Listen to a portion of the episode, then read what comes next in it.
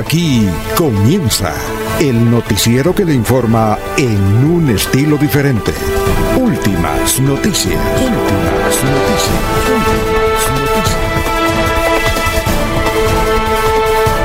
La información analizada por los expertos, sin sesgos, explicada con detalles, sin tanta carreta. Últimas noticias por Radio Melodía, también por Facebook y YouTube Radio Melodía. Director Alfonso Pineda Chaparro.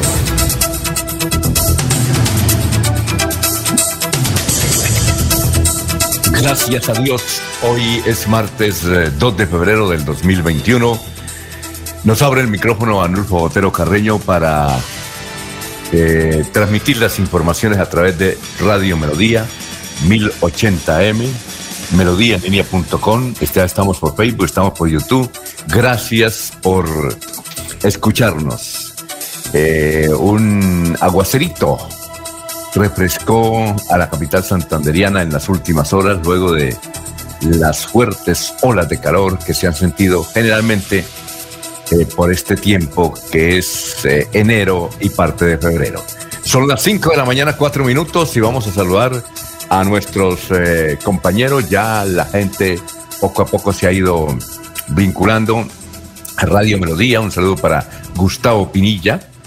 Gustavo Pinilla, igualmente para don Ramiro Carvajal de Deportivos Carvajal, Jairo Macías, el eh, ingeniero Colombo argentino, igualmente para don Jorge Becerra, mucho frío, dice en California, nos envió una foto, un saludo muy especial eh, de don Lino Mosquera, Peligan, Aníbal Navas Delgado, gerente general de Radio Taxis Libres, que tiene el teléfono 634-2222. Igualmente, eh, Benjamín Gutiérrez, Walter Vázquez, la señora Miriam Díaz Pérez, Jairo Alfonso Mantilla, saludo muy especial. Mm, igualmente para Pedrito Galvis, Pablito Monsalve. Vamos a saludar a nuestros compañeros de trabajo aquí en esta mesa virtual de Radio Melodía. Laurencio Gamba está en Últimas Noticias de Radio Melodía 1080 AM. Don Laurencio, ¿cómo se encuentra y cómo está su satélite? ¿Ya lo mejoró? Alfonso, yo creo que sí, pero hoy tenemos que ir por allá hacer vueltas requeridas. Tenemos salida, como se dice. Y hay que decir que ayer fue encargada la de Empresas Públicas de Medellín la ingeniera Mónica Luis Arbeláez, que es eh, propietaria de, de las Empresas Públicas de Medellín. Por eso la incidencia aquí en la región. Recordemos que la empresa electrificadora de Santander tiene una serie de proyectos en ejecución e inversiones este año por más de 200 mil millones de pesos y que la programación continúa como fue proyectada por el actual gerente regional de la empresa electrificadora y la lluvia anoche, Alfonso, eso fue lo que nos agradó mucho, porque el campesino, el productor del agro, el que está dando, el que está pendiente de cosechar para traerlos a los centros de venta y de consumo la Politana de Santander y de Colombia, pues estaban esperando el aguacerito. No sé si llovió en todo el departamento o fue solo aquí en Politana. Todavía no he podido comunicarme con la de la vereda La Aguada, allá en Nebrija, donde ayer estuvo por ahí el señor gobernador de viviendas rurales, Alfonso. Muy bien. Bueno, eso le vamos a preguntar a los oyentes que nos van a escribir seguramente desde diferentes municipios del departamento de Santander, si también por allá oyo yo. Este es el resumen de las noticias a las 5 de la mañana, 7 minutos, de los hechos más importantes que se han presentado en Bucaramanga, en Santander, en Colombia y a nivel nacional y en el mundo. Bueno, eh, vuelve y juega. Carlos Alberto Díaz, presidente del Sindicato Nacional de Choferes, ha informado que hoy hay una reunión para establecer la hora cero para parar Unitranza. 240 trabajadores, dice él, hace dos meses y medio que no reciben sueldo, es decir, desde el año pasado. Entonces van a definir si paran, porque si no hay plata, ¿cómo van a seguir trabajando? Además, eh, los propietarios gastando gasolina, no les pagan a los trabajadores directos de Unitransa, dice Carlos Alberto Díaz. Estaremos pendientes en el día de hoy para ver cuándo será la hora cero. El alcalde de Albania, más adelante tendremos al señor alcalde de Albania, dice que no se pudo cumplir ayer con las clases presenciales. Era uno de los 13 municipios que estaban establecidos para iniciar las clases presenciales. Aquí en el municipio de Girón, sí, en la ciudad de la Nueva Girón, con la presencia de la joven viceministra de Educación, pues se iniciaron las clases allá en ese sitio muy nuevo del municipio de Girón. Son las 5 de la mañana, 8 minutos. Empezó la cuarentena en la cárcel de San Gil. Ya hay 80 contaminados. Eh, hay entre 350 y 400 internos allá. Una cárcel que debía tener 150 internos está en 400. Hay 80 contaminados. Y desde luego empezó ayer una cuarentena en la cárcel de San Gil. Ayer hubo una manifestación de transportadores, bueno, un poco curiosa, por las principales calles de la capital santanderiana, eh, rechazando el pico y placa. Nos dicen que hay gente que viene de algunos municipios a traer a Centroabastos la producción, pero es que el pico y placa está que hace más de 10 años. O sea que nos pareció realmente eh, curioso. No sé si por la ciudadela pasaron los, los manifestantes. Eh, Laurencio, eso fue ayer en la mañana, que provocó un trancón de Dios mío y Señor mío en el área metropolitana. Por allá pasaron la ciudadela los, los señores manifestantes. Alfonso. sí, cuéntame. Lo cuando ya prácticamente, sí, Alfonso, cuando ya prácticamente terminaban la protesta, por aquí pasaron que son los camiones, son los pequeños transportadores que llevan las cosechas a Centroabastos. Ellos en pico y placa, recuerde que esa fue una Pero si, pero si el pico y placa está hace tiempo, ¿por qué hasta ahora? Laurencio, pero si el pico y placa está hace tiempo, ¿por qué hasta ahora protestan?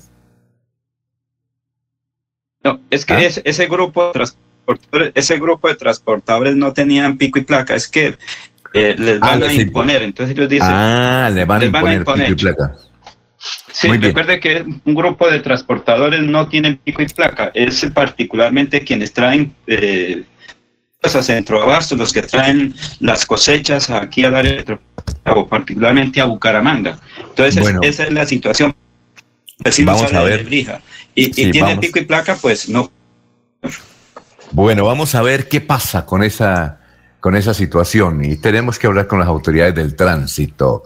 Una noticia deportiva que seguramente son las 5 de la mañana, 11 minutos, una noticia deportiva que seguramente ayer la va a hubo acuerdo, Alfonso, ayer ¿Ah? hubo acuerdo con el alcalde y la dirección de tránsito. Parece que finalmente no van a aplicar esa medida para los transportadores de carga, particularmente quienes llegan a centroabastos del el área metropolitana y de Santander. Creo que ese fue el acuerdo que lograron ayer finalmente este grupo de transportadores con el alcalde, la directora de tránsito de Bucaramanga, porque esto es para Bucaramanga. Muy bien. Que es, Muy bien. para Bucaramanga. Son las 5 de la mañana, 11 minutos, 5 y 11. Michael Rangel, esta es una noticia deportiva que seguramente don Ernesto Alvarado nos la ampliará o el doctor Julio, que también anda muy vinculado a la actividad deportiva, siguiendo al Atlético Bucaramanga y a su Millonarios del Alma y a su River Plate del Alma.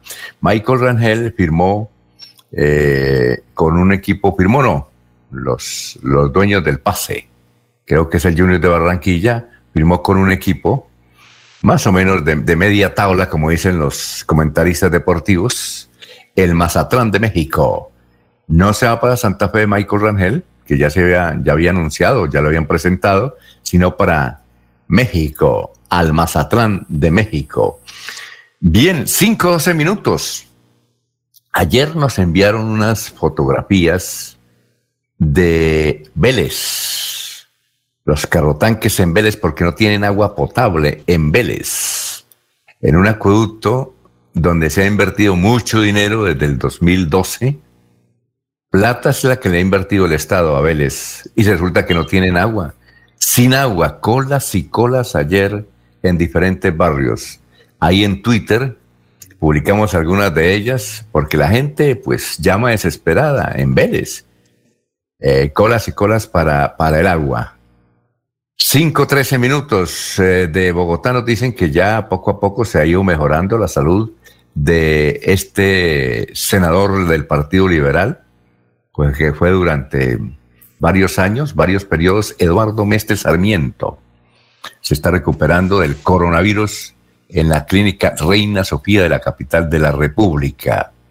Héctor Mantilla escribe, quiero informar a la opinión pública en general y cada una de los 23 mil personas que me han honrado siguiéndome en mi página de Facebook, que Héctor Mantilla Rueda en particular, que dicha cuenta ha sido hackeada desde hace unos días. Pilas, pilas, pilas, pilas, pilas con eso. Bueno, esto es una región que eh, Laurencio quiere mucho, el municipio de Webster. Resulta que este fin de semana cumplía años un comerciante. Entonces, eh, la gente le dio por realizar en la gallera del pueblo. No sé dónde queda la gallera del pueblo, no sé si Laurencio sabe dónde queda la gallera del pueblo, creo que es la única que hay en Websa. Hicieron una fiesta de cumpleaños. Obviamente llegó la policía a, esa gallera y aplicaron 100 comparendos. El mismo alcalde llegó con la policía, el comandante de la policía. Pues allá están sus amigos, imagínense. Pero les dijo, no, eso esto lo está viendo la gente, hay cámaras, la gente tiene celular, así es que la fiesta de cumpleaños a un comerciante muy adinerado del, del municipio de Websa, pues se le dañó el asunto y la interrumpieron. ¿Sabe usted, don Laurencio, dónde queda la gallera?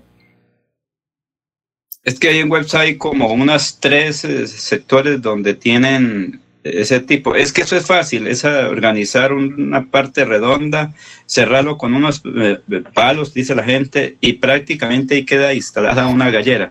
Pero creo que es hacia la salida, hacia Barbosa, donde está la gallera, es un sitio tradicional ahí, y llega gente de San José de Pare en el pasado, me refiero antes de la epidemia, eh, eh, llegaba gente de San José de Pare, de Santa Ana, de Barbosa, de Puente Nacional, es decir, de todo el sur de Santander y parte de Boyacá, que es una tradición, la pelea o las apuestas de los gallos.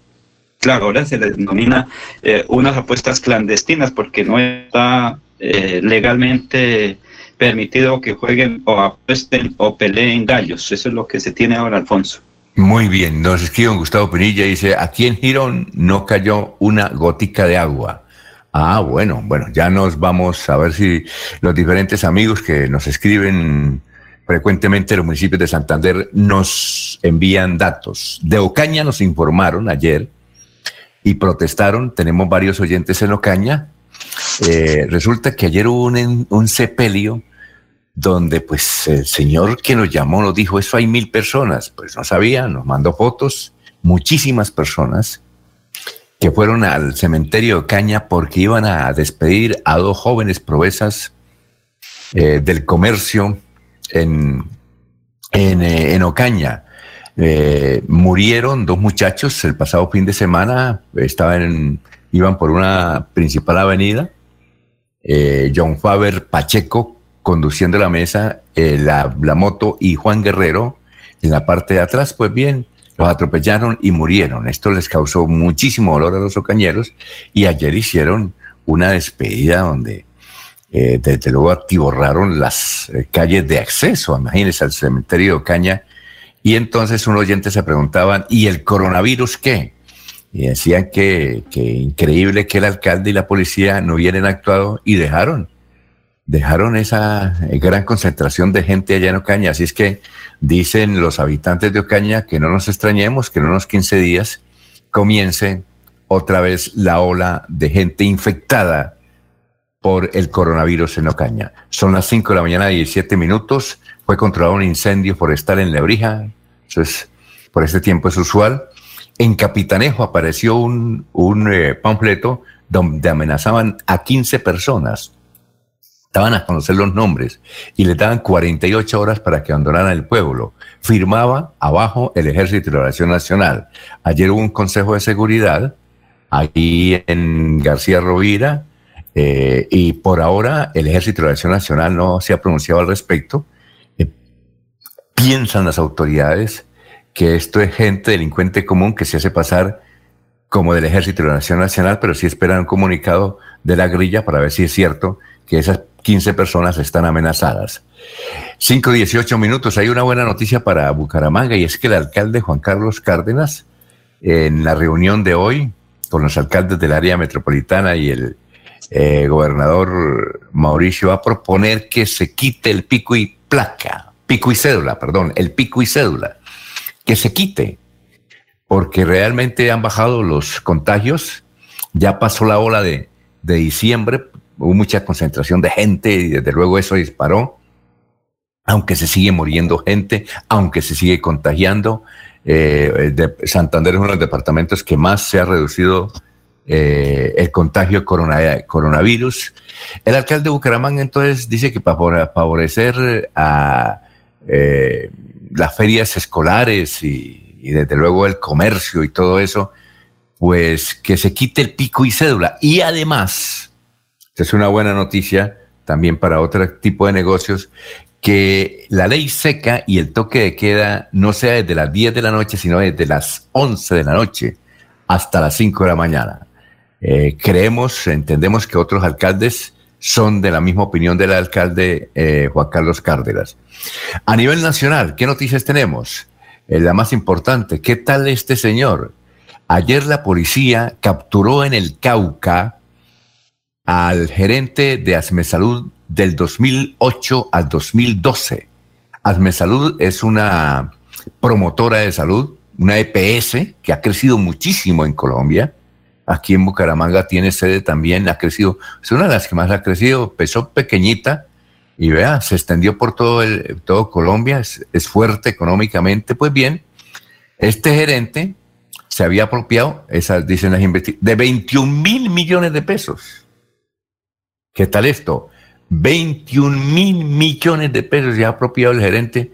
Ayer fue capturado en el municipio de Popayán. Sobre la salud de Jorge Oñate. ¿Qué nos dice la salud de Jorge Oñate? Este es el último de anoche, el último boletín de la Fundación Cardiovascular de Ocaña, donde está este cantautor vallenato. Dice, el artista ha respondido, dice textualmente, el artista ha respondido a los tratamientos, mantiene estabilización en sus signos vitales y en las últimas horas ha tenido tendencia a mejoría en su estado de salud. El maestro Ñate se encuentra recibiendo atención médica por un equipo médico multidisciplinario liderado por los especialistas en cuidados intensivos e incluyendo especialistas en nefrología, infectología, cardiología y la valiosa participación del equipo de enfermería y terapeutas, dice parte del comunicado. De otro lado, sus hijos, los de Jorge Oñate, siguen con su cadena de oración. Ha servido pues la cadena de oración para mejorar, porque está en cuidados intensivos y es muy riesgoso. La otra información nos viene de Barranquilla, es que nos han preguntado eh, por qué pasó con el pastor que anunciaba la venida de Cristo el pasado 28 de eh, enero. Pues no vino Jesucristo, la gente, 30, más de 30 personas regalaron prácticamente todo eh, y el pastor ahora no aparece. Ayer hubo suficiente información internacional, vamos a presentar eh, lo que informó una periodista desde Barranquilla. Hay un programa en Miami que tiene mucha fuerza en Estados Unidos de las cadenas hispanas de televisión que se llama Primer Impacto. No sé si es de Univisión o de, o de Telemundo, pero es una de las dos que tiene muchísima sintonía. Pues bien, ayer hizo un informe para Primer Impacto una de las periodistas sobre lo que ocurrió en Barranquilla ustedes pueden más o menos dimensionar qué fue lo que sucedió y qué le sucede a las personas. Este señor, que además eh, había, eh, había renunciado con su esposa de tremendos cargos que tenía en la Universidad Oficial de Barranquilla. Él y su esposa eran empleados, renunciaron los dos eh, y ahora no aparecen los dos y dejaron a la gente colgada. Vamos a escuchar en todo este informe que lo copiamos de primer impacto de la televisión de Estados Unidos. Aunque los fieles de la iglesia Berea esperaron hasta noche, finalmente no se fueron al cielo. Jesús no vino a raptarlos y ahora muchos no saben qué hacer, como este hombre, quien asegura que su mujer está inconsolable. Ella es un engaño. Ella esta mañana me preguntó que si ya los cuerpos estaban, ya habían subido, que si la vestidura estaba en el suelo, porque ella no está bien ahora mismo. Para colmo de sus desgracias, la gran mayoría se quedó en la miseria, porque vendieron sus casas, sus ropas, sus electrodomésticos y todas sus propiedades. Y lo que consiguieron en dinero supuestamente se lo habrían entregado a su pastor, según algunos de ellos. Yo estaba de viaje y cuando regreso pues encuentro a mi, a mi esposa que, que, ya había vendido todo, estamos en la, en la quiebra. Iremos a la Nueva Jerusalén. Para... Precisamente el pastor había grabado este mensaje hace dos días para despedirse de todos y desde entonces no se sabe nada de él. Por eso decepcionados, los familiares de los miembros de la iglesia fueron a su casa, según algunos de ellos, para que les devuelva su dinero. Estamos muy enojados con el pastor porque nos despojamos de todas nuestras pertenencias, sin, sin dinero, sin nada, porque era, supuestamente era rapto y no nos llevábamos nada de material. Las autoridades tampoco saben nada de él. El pastor no hace una presencia permanente en el lugar, sino se comunica con ellos también de manera virtual. Algunos de los seguidores tuvieron que ser sacados en camillas porque estaban deshidratados por el ayuno en una historia que ha desatado la indignación de muchos que consideran que la fe no puede llevar a la irracionalidad. El veedor de las iglesias cristianas en Colombia contó que el pastor Ferrer perdió recientemente a una hija y que padece afectaciones mentales. Sin embargo, los familiares de los creyentes pidieron la intervención de la fiscalía para que el pastor responda por los daños morales y sobre todo por los económicos.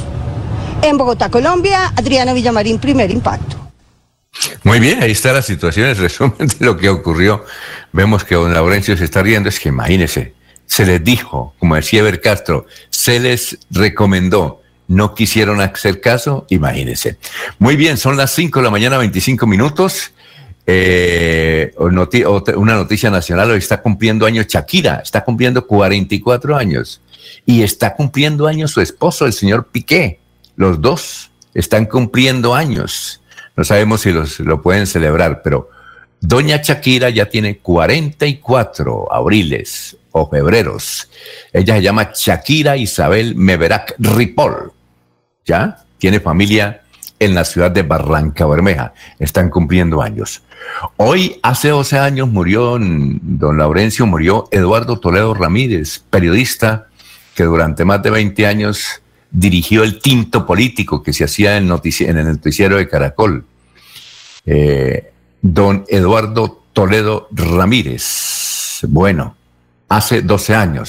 Sí lo conoció, ¿no, Laurencio? Eh, además era vecino suyo, ¿no? Eduardo Toledo Ramírez. Sí lo conoció, ¿no? Sí, señor. Vivía por aquí, de Minas. Por ahí están varios de sus hijos.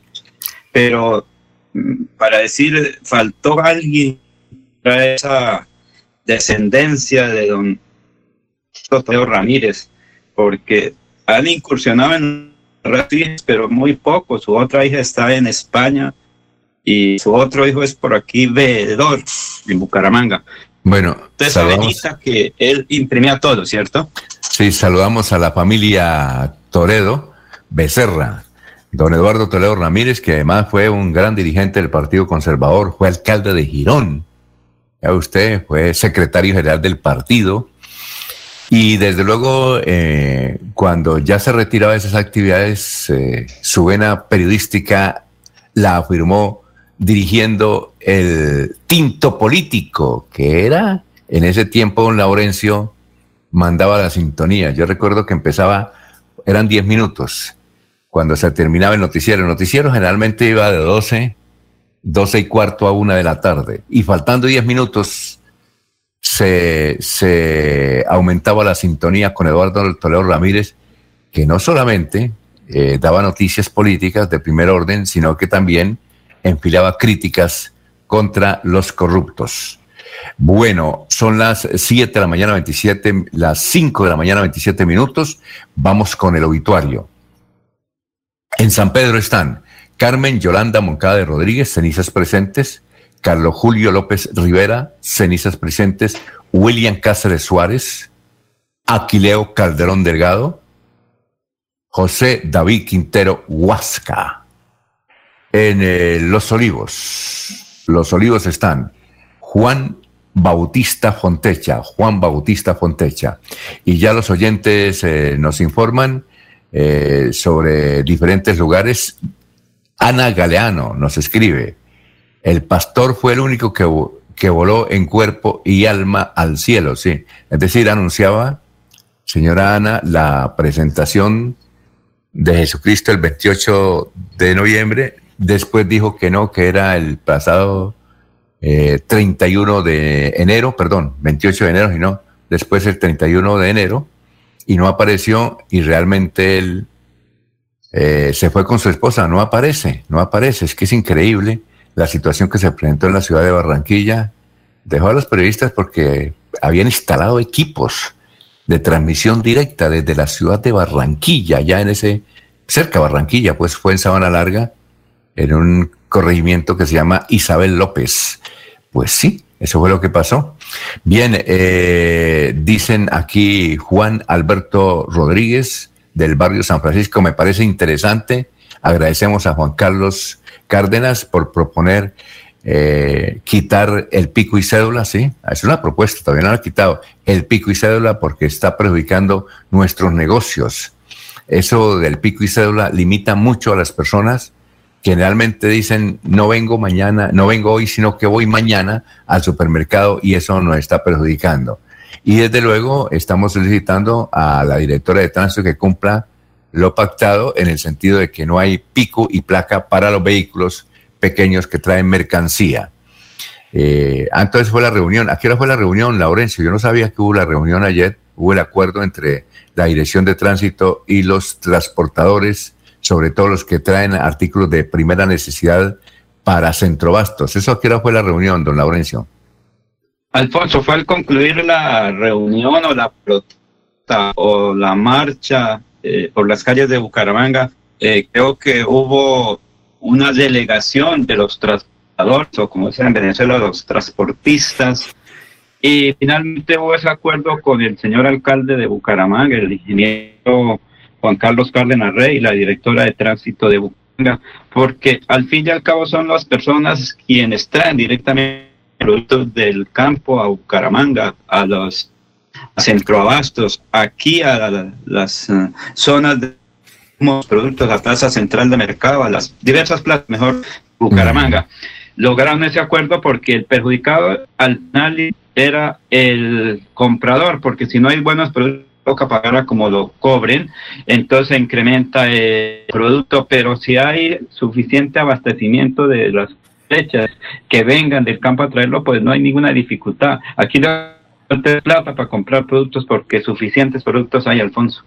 Muy bien, eh, son las 5 de la mañana, 31 minutos. Vamos a una pausa. Estudia en Uniciencia y obtén el 10% de descuento en tu matrícula.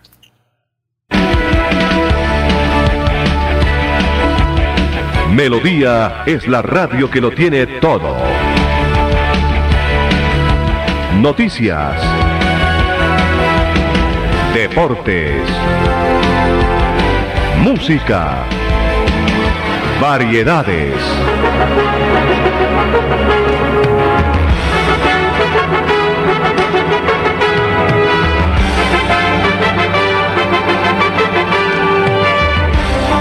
Melodía La Grande.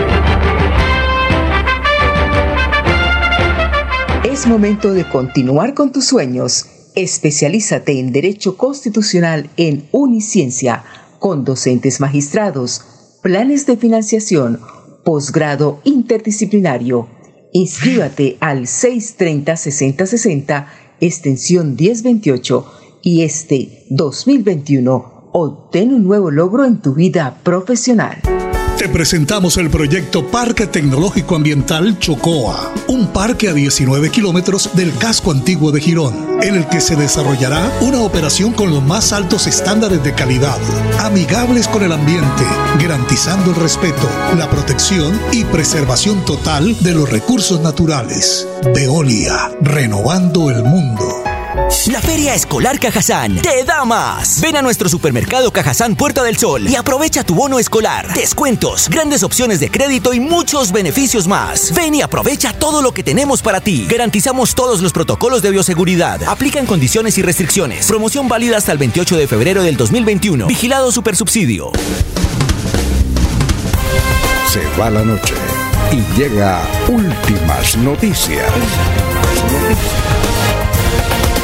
Todos los días, desde las 5 de la mañana, empezar el día bien informado y con entusiasmo.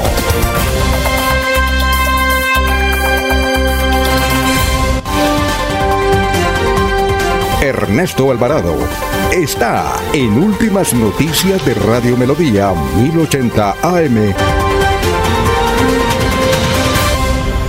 Bueno, son las 5 de la mañana, 33 minutos, eh, 5.33, estamos en Radio Melodía. Saludamos a la señor, se- señora Zoraida Mateus. Dice que es de Vélez y que realmente es increíble que Vélez no tenga agua potable. Bien, don Ernesto, ¿cómo se encuentra? Muy buenos días. Alfonso, compañeros oyentes, buenos días. Es un placer saludarles. Eh, aquí, disfrutando de la agüita que cayó la noche inmediatamente anterior y que bajó un poco la temperatura, pero todo parece indicar que hoy va a ser también muy fuerte. Eh, Quiero preguntarles cómo me, cómo me copian. Extraordinariamente bien. A usted el satélite no le, le- le toca que don Laurencio se afilie a otro satélite, el que tiene Ernesto, porque el de Laurencio casi, casi no entra bien. En cambio, usted extraordinario, don Ernesto. Ah, es que siento por ahí al fondo como un eco, no sé. De pronto Ah, ya. es pura impresión mía, ¿no? Pero quería saber. Bueno, eh, hay que seguir manifestando que el Departamento de Santander registra nuevos datos sobre el tema del COVID, que ya el 1 de febrero, como dice el profesor Ordóñez, entregó 198, 198 nuevos casos. Ayer se registraron 16 fallecidos para un total de 83.880 en el departamento de Santander, es lo que manifiestan las autoridades. Y por otra parte, en Florida Blanca sigue el trabajo de las autoridades para evitar que los niños sean utilizados para pedir limosna, para que utilicen la mendicidad. Por eso, otros cinco menores de edad fueron eh, sorprendidos ayer con personas inescrupulosas que estaban haciendo esta labor. Eh, estos niños son de nacionalidad venezolana. Se encontraban en semáforos y parques de la segunda ciudad del departamento de Santander. Las autoridades dicen que son niños entre los 3 y los 12 años eh, que se utilizaban para causar lástima con el fin de recolectar dinero. Hace unas semanas eh, también habían sido sorprendidos otros cinco menores que fueron rescatados con signos de desnutrición y maltrato. Eh, durante esta jornada también, eh, 41 migrantes pasaron por la verificación del estatus migratorio, encontrando nuevamente eh, que los menores ejercían esta actividad. Dicen las autoridades que los niños fueron dejados bajo la protección de la comisaría de familia para que se les restablezcan sus derechos lejos de sus padres. Manifiesta que la alcaldía de Florida Blanca eh, seguirá con estas campañas y no será cómplice de la mendicidad. Por eso invita a todos los ciudadanos a denunciar todos estos hechos donde se utilicen menores para pedir limosna.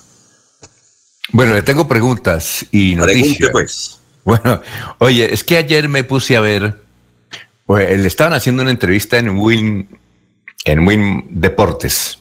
Win ¿El win más o el, el win normal? El Win normal. Y están entrevistando a un señor que es arquero, me parece que era del Volca, de, de Boca, de Boca Juniors.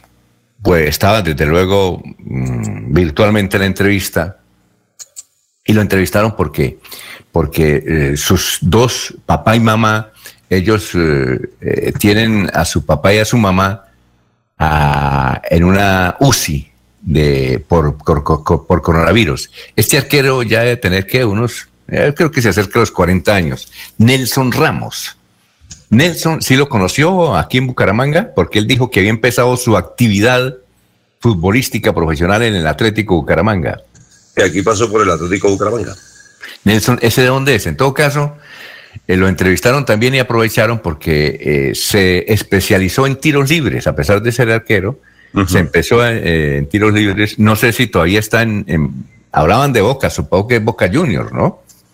Pero, pero no mencionaron si era Boca Junior. En todo caso que... Sí, es de Boca Junior. Ah, bueno. Pero de Cali. ¿De dónde? Boca Junior de Cali. Ah, Boca Juniors de Cali. ¿Eso es de la segunda división? De la segunda, sí. Bueno, lo entrevistaron, pero ya tiene sus años, de cuarenta y pico, porque ¿sabe quién lo está entrevistando? No, no, Nelson Ramos, tiene, de, eh, Ramos tiene 39 años. Por eso, lo, lo, está entrevistando Sergio Galván y Sergio Galván hace rato se retiró y los dos jugaron en el América de Cali, sí, porque ahí hablar. Pero entonces, ah, Nelson Ramos, entonces dijo, yo mi actividad del fútbol profesional la inicié en el Atlético Bucaramanga. Entonces, pues, esa era la pregunta, ¿no?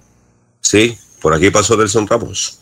Como ah, muchos jugadores que han pasado por esta institución, a los cuales algunos les va eh, bien, otros regular y otros muy mal. Eh, sí. Pero son jugadores, ellos son los trabajadores del, del fútbol y van a donde les paguen. Es así de sencillo. Ah, bueno, y, por ahora está invicto. Todo tiro libre que ha, que ha cobrado ha anotado gol, ¿no? Entonces. Bueno, todos no. Eso dijo. ha ido bien el, lanzamiento de los tiros libres, pero no es que todos los que cobren los anoten, ¿no? Bueno, ayer dijo eso, pero bueno, y pasaron unos.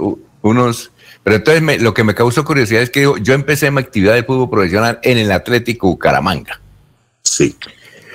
La otra información es eh, que el señor Michael Rangel se va para México, ¿no? Sí, se va para México. Estuvo en Santa Fe únicamente dos partidos. Venía del Junior de Barranquilla, pero había un contrato en el que se decía que si salía una oferta internacional, se iba. Y Santa Fe la cumplió. Bueno, tenía que cumplirla.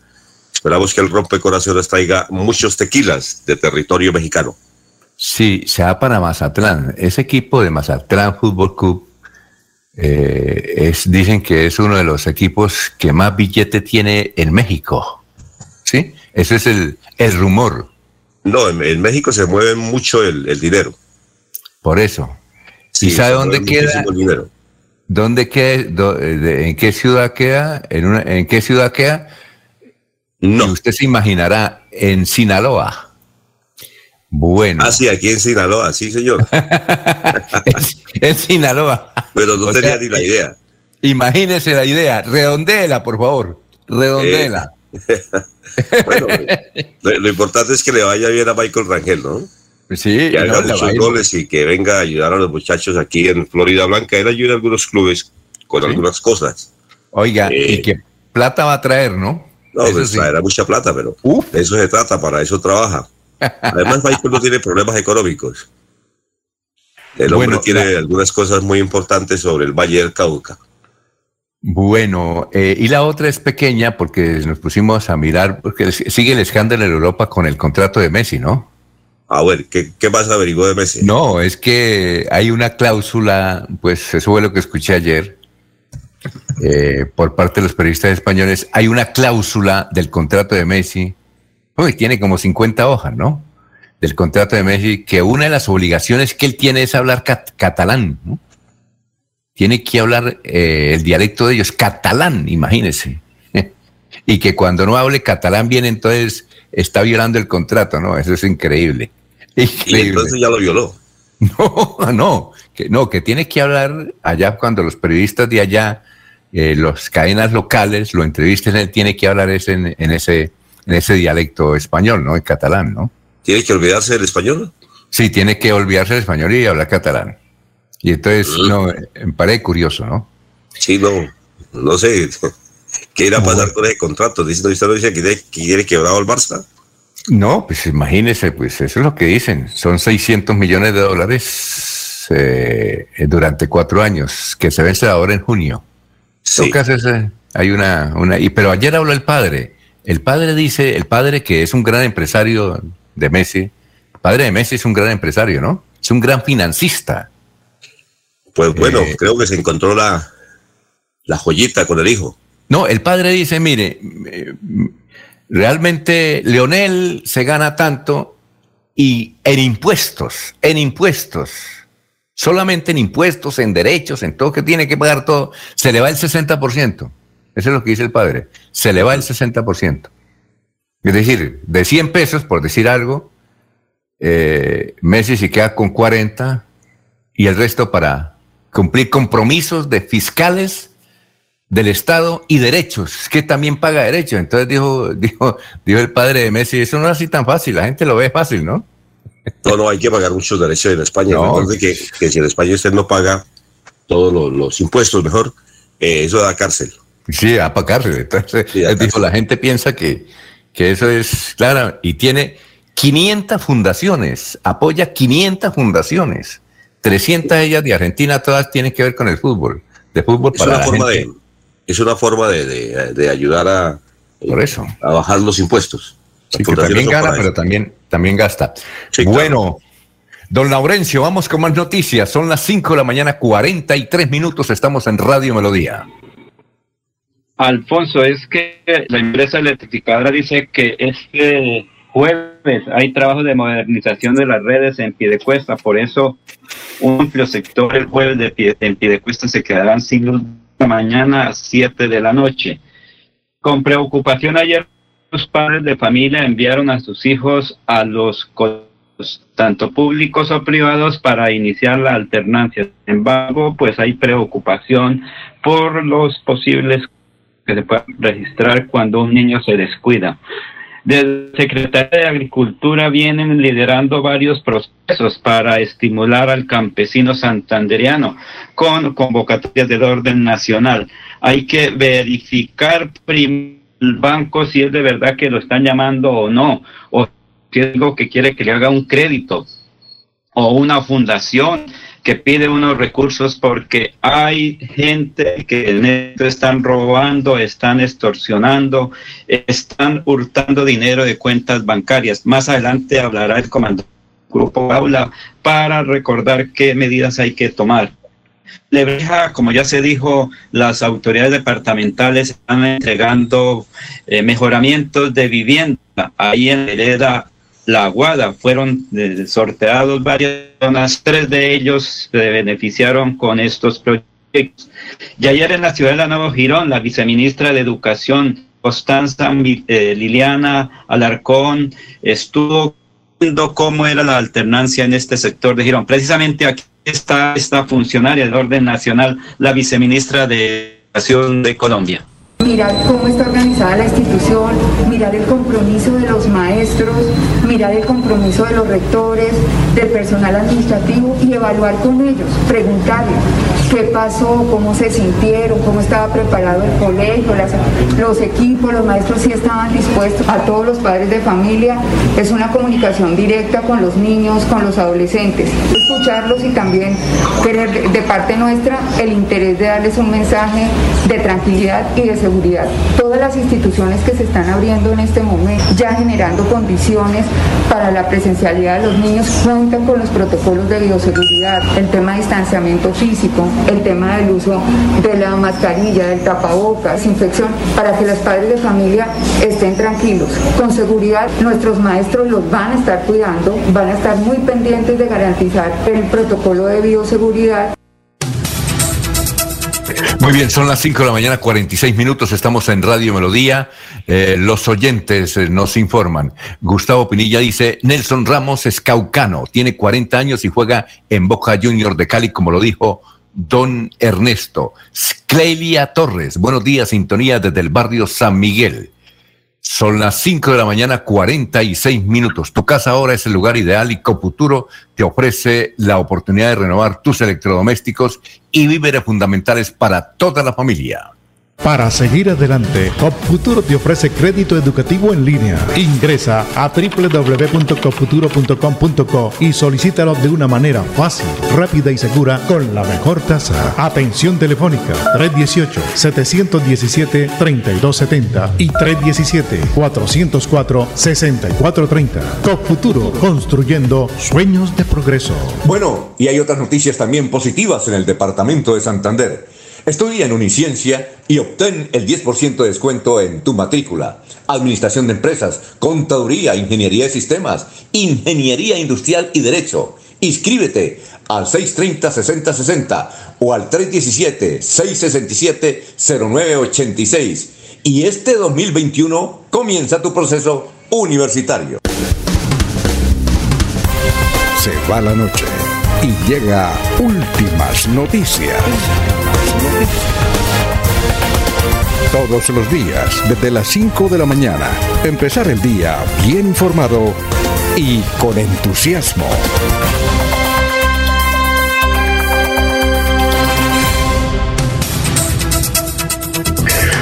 Bueno, son las 5.48 minutos, 5.48. Dubán Rodríguez, Dubán nos escribe desde el barrio La Concordia, dice muy ah, buena la idea de Juan Carlos eh, Cárdenas de anunciar que se acaba el pico y cédula. Bien, eh, 5.48 minutos, noticias a esta hora, don Ernesto, lo escuchamos. Estamos en Radio Melodía. Bueno, precisamente le quería preguntar qué va a pasado con la revocatoria, eh, o con... Eh, el tema de que hay audiencia hoy sobre la revocatoria de Juan Carlos Cárdenas.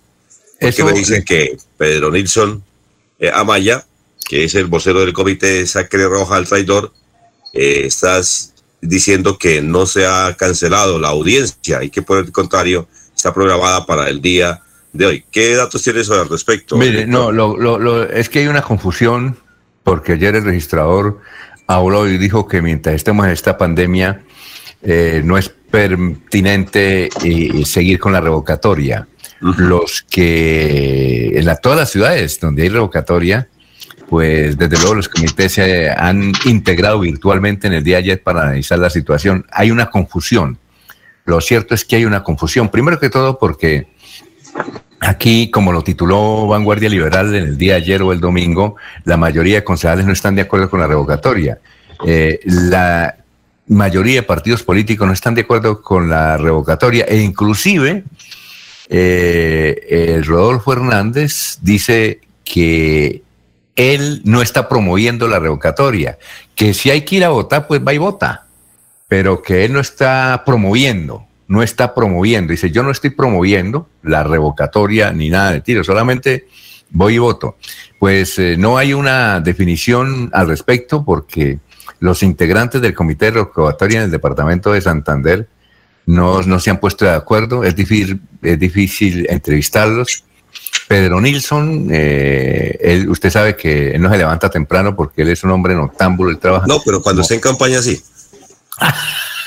bueno, no, usted, no, pues, usted se acuerda. No, es que, es que llamaba... dijo, yo nunca madrugo. Pero cuando estaba en campaña llegaba a la emisora a cinco y media de la mañana. Sí, claro. Sí, pero es que ya, llamé a un amigo, le dije, oiga, necesito entrevistar a Pedro Nilsson que no me contesta. Eh, y eso para qué la entrevista, le dije, pues por la mañana dijo, hermano, que pasa que él se levanta tarde, voy a ver, y ahí me quedé esperando el contacto porque lo he estado llamando y, no me contesta. Pero entonces aquí ha sido, ha sido difícil conseguir eh, datos sobre la revocatoria, sobre los que promueven la revocatoria en, el, en la ciudad de Bucaramanga. Y eso, ah, eh, lo mismo está en todo el país. Hay una confusión. Y precisamente los promotores de esa revocatoria están bravos con la registraduría, dice, porque a última hora, dice, a última hora fue que nos avisaron que eso de la bioseguridad, el ministro de Salud habló ayer y dijo que por ahora eso se debe parar, que no estamos para pandemia, que estamos es para enfrentar eh, la vida de los colombianos y están en eso.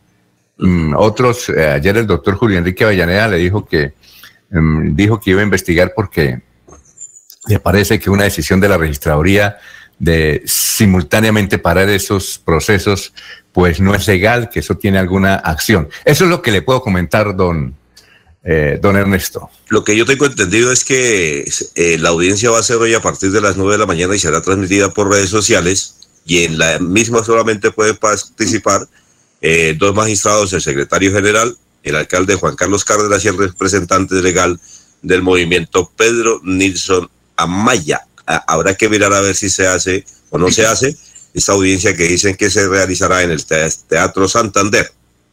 En el Teatro Santander, pero no es virtual entonces? Sí, va a ser virtual, claro. Ah, pero entonces, ¿por qué se Bueno, no sé si será virtual o presencial. Lo único que le, tengo entendido es que va a ser transmitida por, redes sociales. Ah, no, estaremos pendientes. Bueno. Sí, estaremos pendientes del tema. claro. Que, que se dice Bucaramanga y lo que está diciendo la registraduría, a ver finalmente qué va a pasar. Bueno, vamos con más noticias. Don Ernesto, 552. ¿Noticias, don Ernesto? Porque usted tenía una pregunta. Ernesto, ¿se fue? ¿Aló? ¿Aló? Bueno, entonces mientras usted llega, vamos a presentar al señor alcalde de, de Albania, al sur de Santander. El señor alcalde de Albania se llama Humberto, Humberto Sierra. Sí, Humberto Sierra.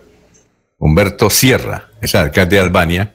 Él no ha podido, no ha podido iniciar la presencialidad como estaba previsto y, y se había comprometido por varios factores eh, y él lo va a indicar desde esta hermosísima población de Albania. Albania queda cerca de Vélez, ¿no, Laurencio? Albania queda eh, por ahí cerca de Jesús María. Sí, ya, ese es el último municipio de Santander en límites con Boyacá. Eso cerca ahí se puede pasar a la zona minera. Por eso muchas del sur de Santander pasan por Albania para ir a Muso, Cosi, Somondoco, que es la zona minera de Esmeralda en el occidente de Boyacá, Alfonso. Bueno, creo para, que. Para ir a fue. Albania es más fácil ir por Boyacá. Ah, ¿usted ha ido, Ernesto, a Albania? Sí, es más fácil ir por, eh, por Boyacá. Usted se va por Puente Nacional, eh, sigue su ruta. eh, antes de llegar a Chiquinquirá, pasa hacia Albania. Incluso la gente de Albania va más a Chiquinquirá que a- aquí a Bucaramanga. Les queda más fácil. Mm, muy bien, escuchemos entonces al. Por allá tiene muy buenos recuerdos don Laurencio Gambacoy. Muchos viajes. ¿Ah, sí? ¿O no, Laurencio? ah, qué bueno. Allá estuvimos con el, allá estuvimos con el entonces gobernador Hugo Elioro Aguilar Naranjo. Aquí salíamos a la una de la madrugada y allá estuvimos en Albania, Alfonso. No, lo que Fuimos en quiere varios decir- vehículos y en, en ese vehículo pues, le tocaba en varias partes bajar de los periodistas, caminar, pasar las zonas feas de la vía. Recuerdo, recordamos eso. Lo que quiere decir- Porque era bajito.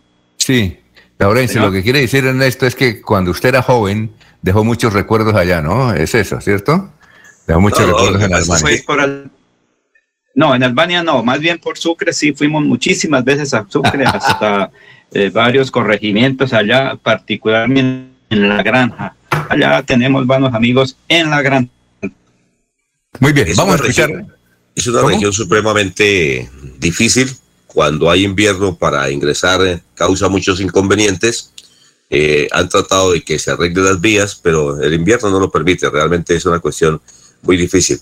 Eh, y repito, es el pueblo más, lo dijo Laurencio, es cierto, es el pueblo más alejado del departamento de Santander. Tan alejado que es más fácil ir por el departamento de Boyacá. ya. Muy bien. 5.55, entonces vamos a escuchar al doctor Humberto Sierra, alcalde de Albania. Situación del municipio de Albania en este momento en el tema de educación es preocupante debido a que no podemos acatar la convocatoria que ha hecho la señora ministra de Educación y la Secretaría de Educación del departamento, debido a que no contamos con los recursos suficientes para atender los protocolos de bioseguridad de cada uno de los establecimientos educativos de nuestro municipio de Albania. Se requieren de protocolos de bioseguridad no tenemos los recursos y efectivamente la ayuda del departamento ha sido muy mínima y así no podemos operar. Debemos ser responsables con nuestras niñas y niños. Y ah, la situación aquí más grave aún es que eh, los colegios necesitan que tengamos operando las rutas escolares. No tenemos plata para atender las rutas escolares. Y esto es eh, preocupante. Entonces los muchachos se atrasarán eh, muchísimo, debido también a que no tenemos conectividad. No hay conectividad en el municipio, eh, a pesar de que aparezcan en la plataforma dos colegios conectados. Si usted viene al territorio, no hay señal de internet aquí en el territorio. Por eso el llamado es a la señora ministra de las eh, tecnologías a que le ponga atención al municipio de Albania, igualmente llamado muy respetuoso a la señora ministra de Educación, Secretaría de Educación del Departamento del Gobierno Santander, siempre Santander, porque Albania requiere de atención para poder que funcione la alternancia en nuestro municipio de Albania. Por lo tanto, al día de hoy no podemos arrancar la alternancia en Albania porque, reitero, debemos ser responsables con nuestras niñas y niños. Muy bien, ahí está Otto Sierra, alcalde del municipio de Albania. Son las 5 de la mañana, 57 minutos. Eh, vamos con otras informaciones. Don Ernesto, estamos en Radio Melodía. Bueno, eh, continúa el tema de la vacunación, ¿no? Sí, cómo no. Eh, el gobierno nacional está anunciando que entre el 15 y 16 de este mes estarán llegando al país las primeras vacunas y que el 20 se hará mm, la eh, vacunación, o por lo menos se vacunará el primer colombiano. Ayer dijo el ministro de Salud que por lo menos 35 millones de vacunas llegarán al territorio colombiano y se ha manifestado de igual manera que la prioridad será para los mayores de 80 años, que a través de una aplicación podrán acceder a la misma. Se ha manifestado de igual manera por parte del presidente de la República que en el día de hoy estará entregando los lineamientos, cómo va a ser el proceso de vacunación para orientar a alcaldes y gobernadores en todo el territorio colombiano. Además manifiestan que habrá mucha claridad sobre el tema y se capacitarán a los trabajadores de la salud. Esperemos que esto que anuncia el gobierno nacional se convierta en realidad. Lo escuchamos, don Laurencio. Eh, son las 5.58. Alfonso Rosemary Serrano es la secretaria de Agricultura de Santander. Esta entidad viene coordinando una serie de proyectos de orden nacional para fomentar el campo. Como recordamos, el campesino es el que trabaja las 24 horas agua y no tienen un reconocimiento adecuado. Pero ellos deben ir al banco y o sacar un crédito pequeño, tantos intereses, o cuando se cuelgan, o se, eh, no pagan a tiempo, pues tienen que acudir al gota a gota y los recursos quedan ahí en esos sistemas. Por eso, Eris Rano, secretaria de Agricultura, ¿cuál es ese proyecto que invita a los vecinos a mejorar su calidad de vida y de producción? Hoy queremos hacerles la invitación a todas nuestras asociaciones de productores agropecuarios del departamento para que se inscriban en la convocatoria que ha ampliado el Ministerio de Agricultura con el acompañamiento del gobierno de Siempre Santander, Alianzas Productivas para la Vida 2020-2021 en la fase 2, donde el Departamento de Santander eh, cuenta con 16 cupos para apoyar estas alianzas. Los términos de referencia los encontramos en la página del Ministerio de Agricultura www.minagricultura.gov.co donde podrán acceder a términos de referencia y a todos los requisitos para que puedan postular sus alianzas para esta convocatoria.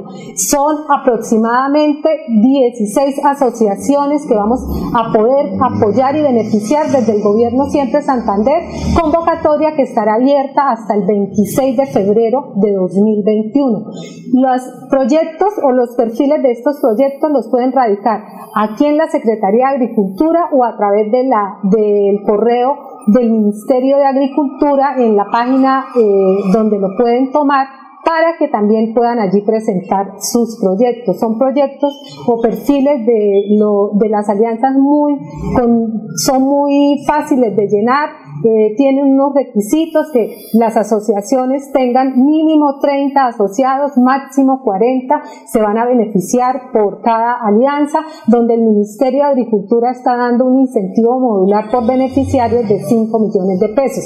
Y la gobernación igualmente hará un aporte a cada una de estas alianzas dependiendo de la, del número de usuarios a beneficiar, el número de asociados a beneficiar y de acuerdo al cumplimiento de los requisitos que exige dicha convocatoria. Entonces los invitamos a que presenten sus propuestas, a que presenten sus perfiles y puedan participar en esta convocatoria que desde el gobierno siempre Santander estamos apoyando. Muy bien, son las seis de la mañana, un minuto, estamos en Radio Melodía. Ponte al día y barremos tu deuda. En Veolia te ofrecemos un 20% de descuento sobre tu deuda en servicio de aseo. Estamos en Radio Melodía, son las seis de la mañana, un minuto. Aquí Bucaramanga, la bella capital de Santander. Transmite Radio Melodía, Estación Colombiana, HJMH. 1080 kilociclos, 10.000 vatios de potencia en antena, para todo el oriente colombiano. Cadena Melodía, la radio líder de Colombia.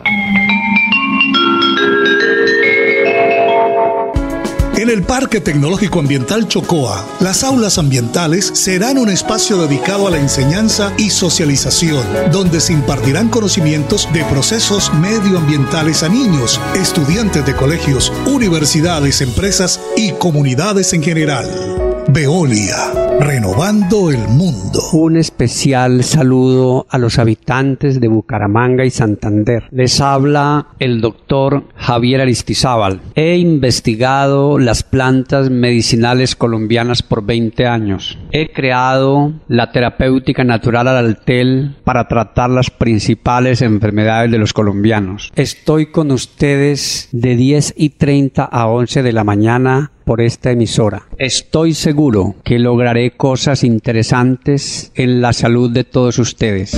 Cuando pienses en amor, piensa en mí, Damiana. Pide ahora mismo tu tableta de Damiana para que disfrutes al máximo de una relación sexual con toda la energía, vitalidad y que te permita durar el tiempo que tú quieras. Damiana, pídela a domicilio en Bioalterna 643 6636 o al celular 321 441 6668. Bioalterna, calle 55 31 17, Barrio Antiguo Campestre, Bucaramanga. Se va la noche y llega últimas noticias. Todos los días, desde las 5 de la mañana, empezar el día bien informado y con entusiasmo.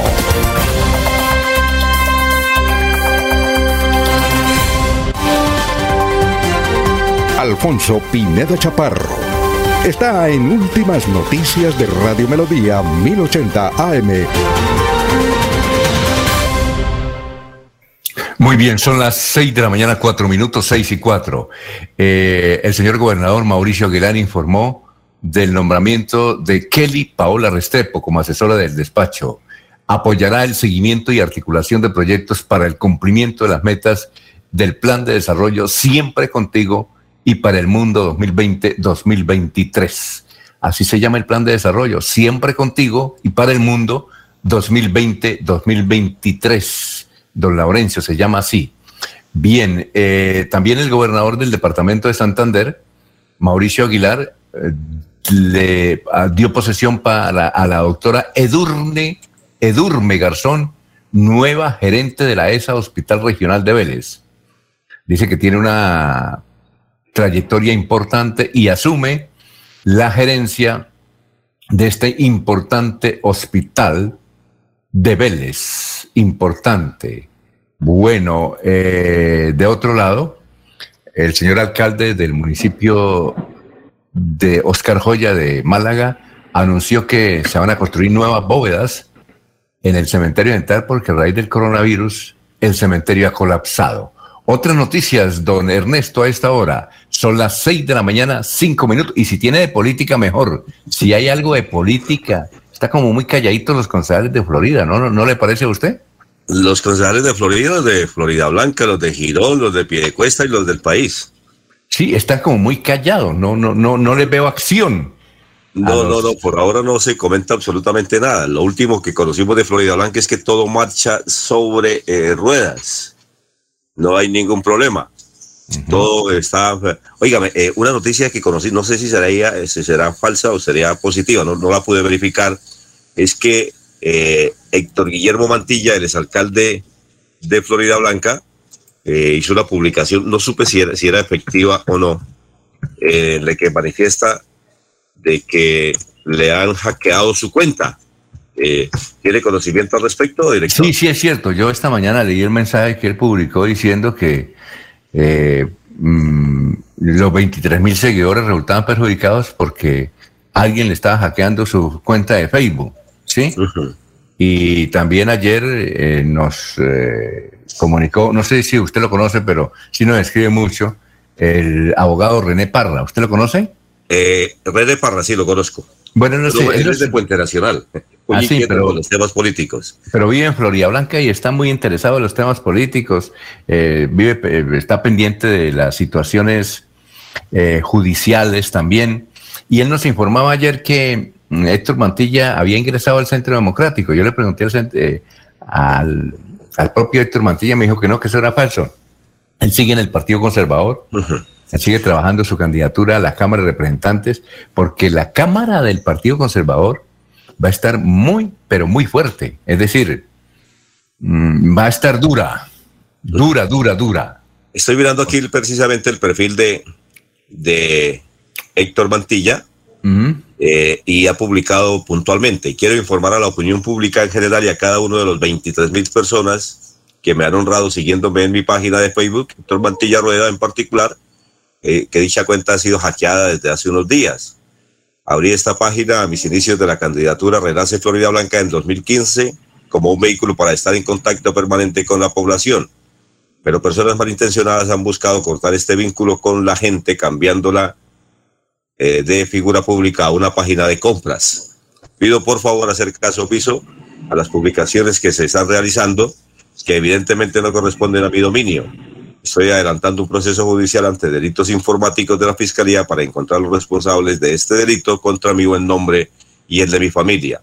Además, estoy haciendo los esfuerzos para recuperar esta página que presenta mi devenir político hasta la actualidad.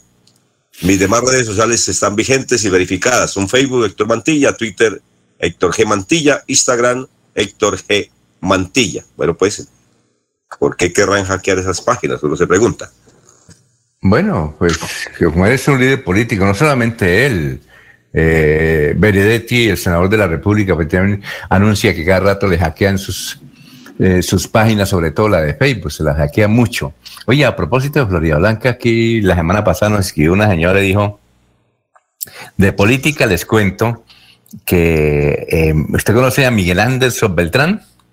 Sí, claro, eh, candidato muchas veces a la alcaldía de Florida Blanca o precandidato a la alcaldía de Florida Blanca. Dice que hay varios comités ya preparando, imagínense, faltan tres años es decir, faltan dos años, ¿no? Prácticamente.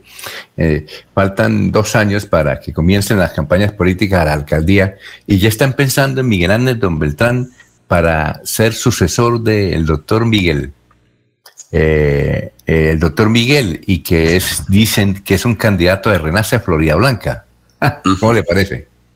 No, pues no sabemos, ¿no? Realmente que Miguel Ángel siempre ha querido ser alcalde, pero finalmente no, no lo ha logrado. Incluso creo que se ha quedado únicamente en, en las eh, opciones de ser precandidato, pero no, no ha sido el hombre que final, de, finalmente defina. Y también, y, también, eh, hablando de candidatura a Florida Blanca, eh, tengo un grupo de, de WhatsApp. no sé si eso sea verdad o sea mentira, pero se está comunicando en ese grupo que la diputada Claudia Ramírez que renunciaría a su cargo y sería candidata a la alcaldía de Florida Blanca. Hablaremos de eso en un instante. Ya está ahí con nosotros el senador Rodrigo Lara Restrepo. El doctor Rodrigo Lara Restrepo ha sido noticia en los últimos eh, meses, semanas particularmente, y ayer, porque el doctor Rodrigo Lara Restrepo se reunió con los hijos del doctor Luis Carlos Galán. No sabíamos que estaban bravos. Eh, vamos a saludar al joven político de cambio radical, el doctor Rodrigo Lara. Le saludamos aquí en Radio Melodía. Doctor Rodrigo Lara, tenga usted muy, pero muy buenos días. ¿Cómo se encuentra? Alfonso, muy buenos días. Un saludo a usted, a todos los oyentes, a Ernesto y a todo el equipo de Melodía. Muy bien, muchas gracias. Oiga, doctor Rodrigo, no sabíamos que usted está orado con los hijos de Luis Carlos Galán, según como presentaron ayer la noticia. ¿Usted está bravos? Bueno, hemos tenido unas diferencias, pero pues nada irreconciliable, nada de fondo realmente nada que nos permita conversar y discutir sobre el futuro del país, sobre la necesidad de concretar y crear alternativas políticas alejadas de, los extremos eh, de izquierda marxista y de derecha populista que hoy nos gobierna muy mal. Oye, doctor, sí, doctor Rodrigo Lara, son las seis de la mañana, 11 minutos. Eh, nos sorprendió el año pasado cuando usted dijo que iba a renunciar del Senado de la República y prácticamente ya lo confirmó. Entonces uno piensa, bueno, si, si, si renuncia es porque tiene algo importante y, nosotros sugerimos, doctor Rodrigo, que lo algo importante es el camino hacia la presidencia de la República. Usted ha mencionado que se va a dedicar a una fundación, pero creemos que eso es un, eh, eh, una gradita para llegar a la presidencia e iniciar su campaña. ¿Es así, doctor Rodrigo? Pues Alfonso, no, yo, yo en efecto renuncié, a, expresé mi, voluntad de renunciar al Partido Cambio Radical, porque estoy convencido que nosotros en Colombia tenemos que reconstruir eh, un proyecto político de corte liberal, eh, socialdemócrata. Es decir, eh, es un proyecto político mm, anclado en una fe y en una creencia muy grande en la democracia liberal, en la separación de poderes, en el respeto a la justicia, en las garantías de los derechos y de las libertades individuales, en la economía de mercado, pero todo básicamente regido por un principio de solidaridad que nos lleve a hacer las reformas al modelo económico, son reformas muy profundas que hay que empezar, y a la política social. Yo creo que los colombianos eh, se dieron cuenta en el manejo de esta crisis la verdadera naturaleza y filosofía de la derecha populista que nos gobierna muy mal en este momento, que consiste en dividir y dividir y dividir a los colombianos, enfrentarlos usando el miedo, distraerlos para poder gobernar por y para los cuatro o cinco grandes intereses económicos de este país. Porque esa es la filosofía de, de la derecha populista, los impuestos eh, se los cobran a los trabajadores, se los cobran al consumidor, al, sector popular y al rico lo, exoneran del pago del mismo. Eh, la política, por ejemplo, social para apoyar a las empresas, que es el FAEP, el subsidio de la nómina, no llegó a las microempresas de este país, llegó a las grandes empresas. Eh, y, en materia ya de política social, pues fue, fue absolutamente mínima si lo comparamos con los demás países de América Latina. Entonces yo creo que es hora de, de, crear en el marco de la democracia liberal una tendencia reformista muy profunda y, y, al mismo tiempo que es una forma también de antídoto para que el país no caiga en los extremismos de izquierda que pues proponen reformas profundas pero a un costo muy grande para la democracia. Entonces yo creo que es hora de construir ese reformismo liberal, ese reformismo socialdemócrata y, y eso es lo que pide la gente. Intuitivamente cuando la gente habla de un centro, está pidiendo básicamente una ideología concreta de esta naturaleza, porque el, centro no puede seguir siendo una expresión débil, floja, sin personalidad, sin definición ideológica clara. Tiene que ser una causa muy fuerte, muy fuerte que derrote a la derecha populista que usa el miedo y a la izquierda marxista que, que divide también, pero usando la insatisfacción con la iniquidad de este sistema económico y social. Es decir, es sí va a la presidencia. No, no me respondió lo que yo le quería. Es sí va ¿Va a ayudar o usted va a ser candidato? Alfonso, eh, mire, yo, yo creo profundamente en lo siguiente. En Colombia la gente es candidata casi que por un ejercicio, o mucha gente por un ejercicio casi que de vanidad personal. Tengo que estar allá porque soy yo. Yo sería muy hipócrita de mi parte decirle que no estoy pensando en esa idea, pero yo creo que uno primero, para poder llegar y aspirar, tiene que representar algo, y algo muy fuerte, Alfonso. Y yo creo que el primer paso es construir este ideario, es construir esta ideología liberal socialdemócrata y convertirla en una gran causa popular. Y luego uno ya aspira en representación de esa idea, en representación de ese proceso político. Entonces yo soy metódico y yo creo que lo primero es crear, y por supuesto que la fundación es un camino para ello, ese ideario liberal socialdemócrata y estar en capacidad de unir, de congregar a los sectores políticos afines. Por eso he estado conversando con Carlos Fernando y con Juan Manuel Galán, con quien nos une mucho más cosas que las que nos separa, pero también he convidado a, diferentes sectores de origen y de corte liberal reformista. Y no solamente liberal, a muchos sectores de la población colombiana que creen básicamente en las transformaciones del modelo económico, en las transformaciones del modelo social, pero por vía y conducto del Estado de Derecho liberal, de la democracia liberal que es lo más importante y es el patrimonio más grande de cualquier sociedad, su democracia y su procedimiento democrático. Bueno, eh, eh, Cambio Radical es un partido, usted que estuvo en las entrañas de, Cambio Radical, fue su directivo, eh, muy cercano, fue su voz visible en el Congreso de la República. ¿Usted cree que ese, ese partido está próximo a desaparecer? Yo, yo no lo sé muy bien. Yo creo que el partido Cambio Radical es un partido de origen liberal que pretendió jugar en la derecha o en el campo o en el terreno de la derecha populista de este país. Y ese yo creo que ha sido el gran error de Cambio Radical. Yo siempre he creído que Cambio Radical, en últimas, en su origen, es un partido o una expresión de origen liberal. Pero el error que ha cometido Cambio Radical en los últimos años es o quedarse de pronto eh, muy anclado en la política tradicional y en segundo lugar eh, jugar en el campo y en el terreno de la derecha populista, que ya tiene, ya tiene dueño, se llama el Centro Democrático. Ellos hacen política así, divida a los colombianos y afianza el campo nuestro, que es el que le tiene más miedo a, las expresiones venezolanas eh, en la política. Divida, divida, divida y asuste, asuste, asuste a los colombianos. Ojo con el 2022. Cuidado que hay cubanos, cuidado que hay castrochavistas. La gente presa del pánico se distrae y no mira la realidad. Y la realidad de este gobierno ha sido despreciar en sus políticas sociales a la microempresa, el subsidio de la nómina no llegó a la microempresa. Subsidiar al productor nacional. Este es, es, el gobierno de las importaciones. Este es el gobierno de los intermediarios, de los comerciantes que venden el producto que genera empleo en el exterior y no el producto colombiano. No, defender a la clase media, no defender al pequeño comerciante, no defender a la microempresa. Lo del subsidio de la nómina es lo más aberrante, Alfonso. Un millón seiscientas mil empresas tenía Colombia en 2019 y solo ayudaron a 130 mil. Y adivine cuáles son esas 130 mil, las más grandes y las más poderosas. Ese tejido empresarial y comercial de microempresas que genera el 60% del empleo en el país, ese sector productor de mano de obra colombiana, no recibió solo peso de apoyo. Un solo peso. Por eso le propusimos al gobierno nacional, recientemente el Grupo Liberal Socialdemócrata del Senado, en un proyecto de ley que radicamos que convoque sesiones extras para extender el subsidio de la nómina. Y a la hora ya de comprar las vacunas, que es la ilusión que tenemos para salir de esta crisis, el gobierno procrastinó, improvisó y se demoró mucho más tiempo que los demás países en adquirirla y estamos pagando las consecuencias. Vamos a tener una pandemia mucho más larga que los demás países. La vacuna llegará a cuentagotas no va a llegar, digamos, en proporciones importantes en los primeros meses. Y eso tiene pues unos efectos en muertes, porque pues podríamos haber salvado muchas vidas en el primer trimestre de personas, sobre todo adultos, eh, mayores, seniors.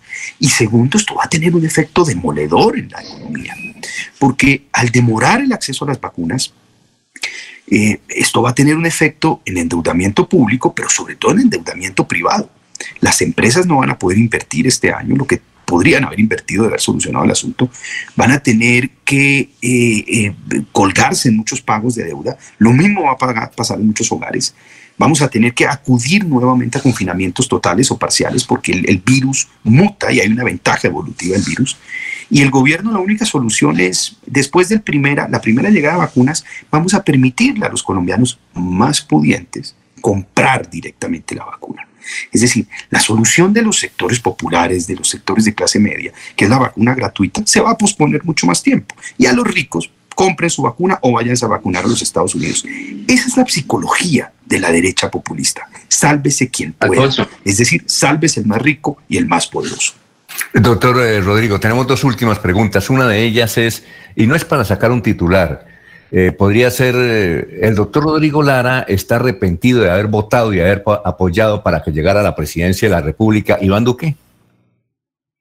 Yo no voté por Iván Duque, yo tengo mi voto secreto. Nosotros votamos por Germán Vargas Lleras, eso yo creo que el país lo sabe. Y bueno, no se dio esa elección, yo creo que el error fundamental es no haber asumido una posición eh, más liberal. Yo siempre he pensado que eh, se debió haber sido un gran reunificador liberal y se pretendió jugar eh, en el campo de la derecha populista. Yo creo que ahí está el, error más grande. Y, estamos pagando las consecuencias de este gobierno que le ha faltado audacia, le ha faltado coraje, le ha faltado inteligencia, le ha faltado seriedad y pragmatismo. Yo no tengo un mal concepto en lo personal de Iván Duque, yo creo que es un señor decente y bien intencionado, pero muy equivocado. Es un gobierno que se ha equivocado profundamente. Doctor, entonces ahí está el titular. Voté por Petro, si no voto por Iván Duque. Pero es que usted tiene otra alternativa, usted tiene otra alternativa. usted no, no, no, no tiene que necesariamente votar por el otro y el voto es secreto. En todo caso, pues eh, yo creo que este país tiene que curarse frente a la izquierda marxista que representa a Gustavo Petro, mi compañero de Comisión Primera. Él representa una izquierda marxista hoy fuerte, indiscutiblemente y, la otra hay que curarse también y enfrentar la derecha populista.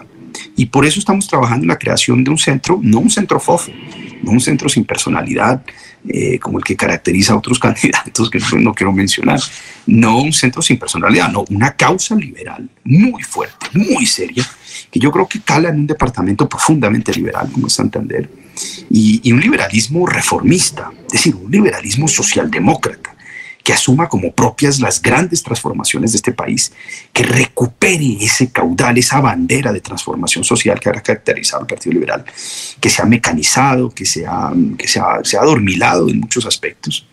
Y, eso viene por una política de industrial de generación de valor agregado. Colombia tiene que ser más audaz en la promoción del empleo colombiano y de la manufactura en Colombia. Si no hay manufactura en Colombia, nunca vamos a absorber a ese 60% de la masa informal que hoy trabaja con absoluta inseguridad económica todos los días, al día.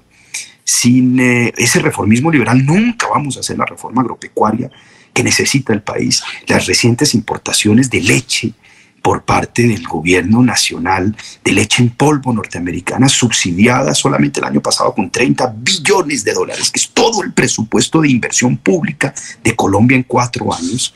Es, es, grosero, es grosero, es la quiebra del pequeño eh, ganadero colombiano, el pequeño productor de leche, la importación masiva de arroz, que es la quiebra del pequeño productor de arroz.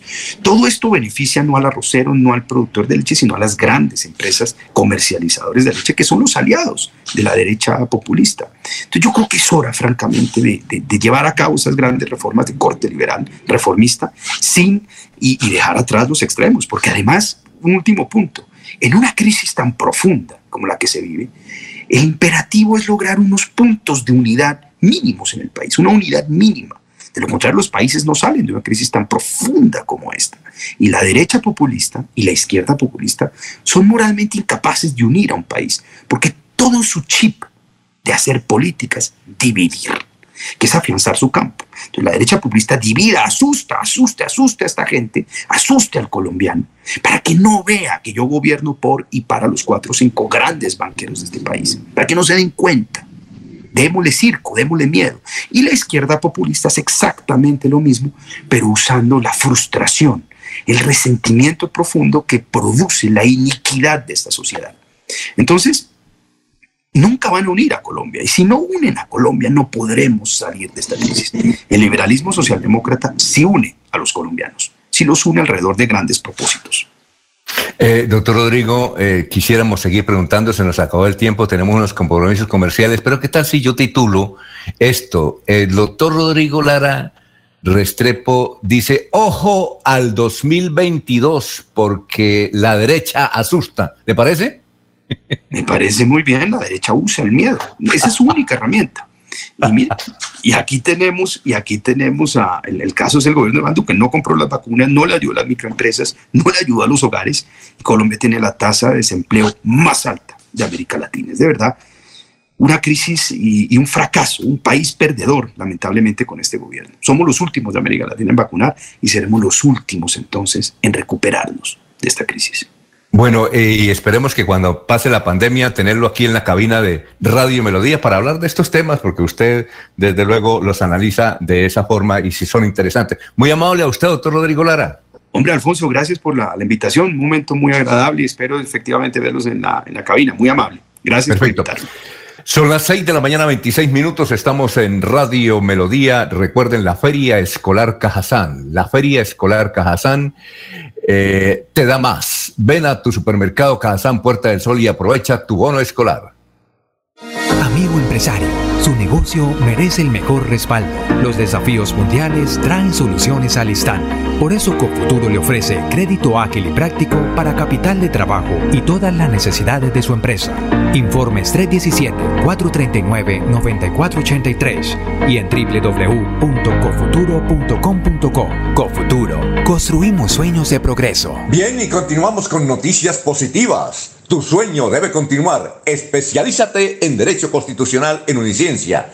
Docentes maestrados, interdisciplinaria, planes de financiación. Inscríbate al 630-6060, extensión 1028. Y este 2021 obtén un nuevo logro para tu vida profesional.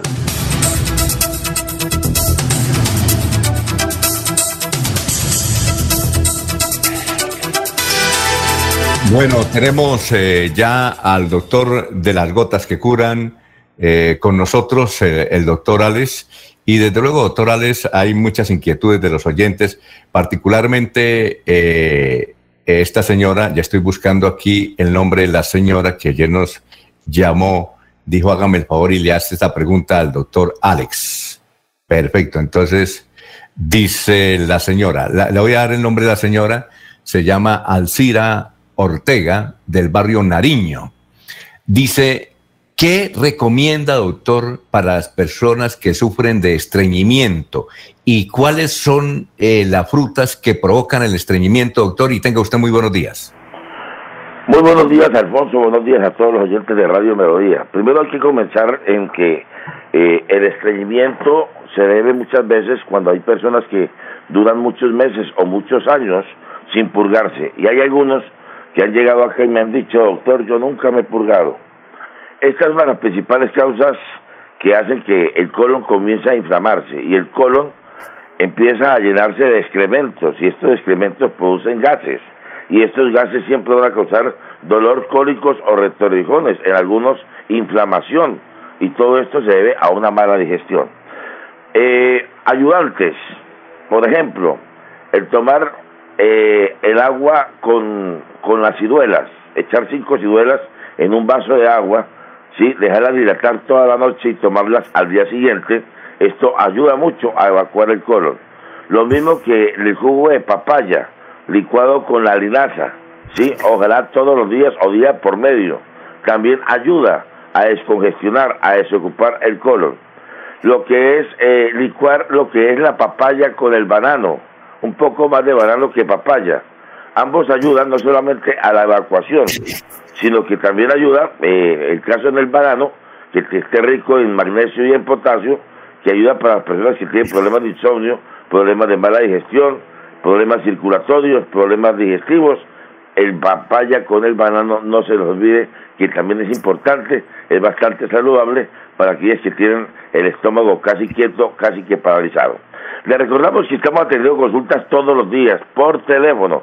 Yo siempre atiendo las consultas y el valor de la que yo cobro por la consulta es de 150 mil pesos. Pero ahora la consulta por el tema del coronavirus, ahora la consulta la he querido dejar totalmente gratis por teléfono. Solamente llamando me hacen la pregunta, me cuentan de que está enfermo y yo le digo exactamente eh, qué tratamiento necesita, cuántos meses y cuánto le cuesta la medicina. No se les olvide, de 8 de la mañana a 8 de la noche jornada continua. Todo el día estamos mandando medicina para todo el resto del país, para Bogotá, Cali, Medellín, para San de Torres, San Vicente de Chugudín, para Barranca Bermeja. Saludo, un cordial saludo para una ciudad que me llamó de Matanza, también para California. Para todos los municipios alrededor de Bucaramanga despachamos medicina todo el día de 8 de la mañana a 8 de la noche, de lunes a viernes. Recuerde, la consulta ahora es gratis por teléfono. Me cuenta que esté enfermo y yo le digo exactamente qué necesita para curar su enfermedad. Siga usted, señor Alfonso. Eh, doctor Alex, una pregunta de Martín Parra, de Florida Blanca. Pregúntele al doctor cada cuánto debemos purgarnos y qué y con qué debemos purgarnos. Bueno, debemos purgarnos con purgantes, ojalá que sean naturales. Y por lo general debemos purgarnos cada tres meses, por lo general. Recordemos que el suelo se pierde los dientes todos los días, estamos llevando agua a la boca, ¿sí? Y recordemos que el agua es una de las, de las principales eh, que lleva muchas veces parásitos o lleva la bacteria como llamada el, la bacteria del Helicobacter pylori, que es la que es la bacteria del, del cáncer de estómago o de la gastritis de estómago. Ah, bueno, perfecto. Así es que, don Martín, a purgarse cada tres meses. Gracias, doctor. El, el, teléfono del doctor de las gotas que curan, el doctor Alex Alberto García, es el 635-6768. 635-6768. Hola, ¿qué tal, amigos? Yo soy Ramiro Colmenares, fundador, director de los Embajadores Vallenatos. En esta ocasión quiero comentarles algo Mire, gracias al doctor Alex Alberto García por sus gotas que curan me encuentro supremamente bien. Mire, yo tenía un cansancio cerebral como un dolor de cabeza y gracias a estas gotas maravillosas me encuentro en un estado maravilloso.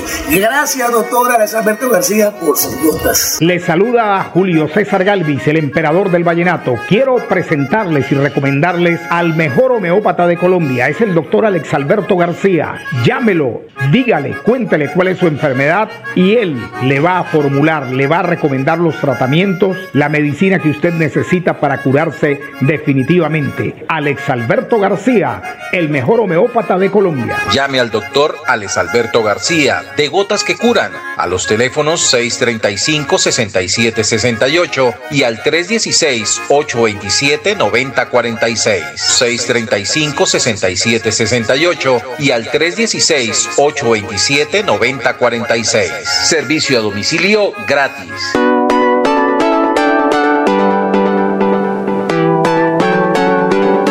Melodía, Melodía, Radio Sin Fronteras. Escúchenos en cualquier lugar del mundo. Melodíaenlínea.com es nuestra página web. Melodíaenlínea.com. Señal para todo el mundo. Señal para todo el mundo. Radio sin límites. Radio sin fronteras.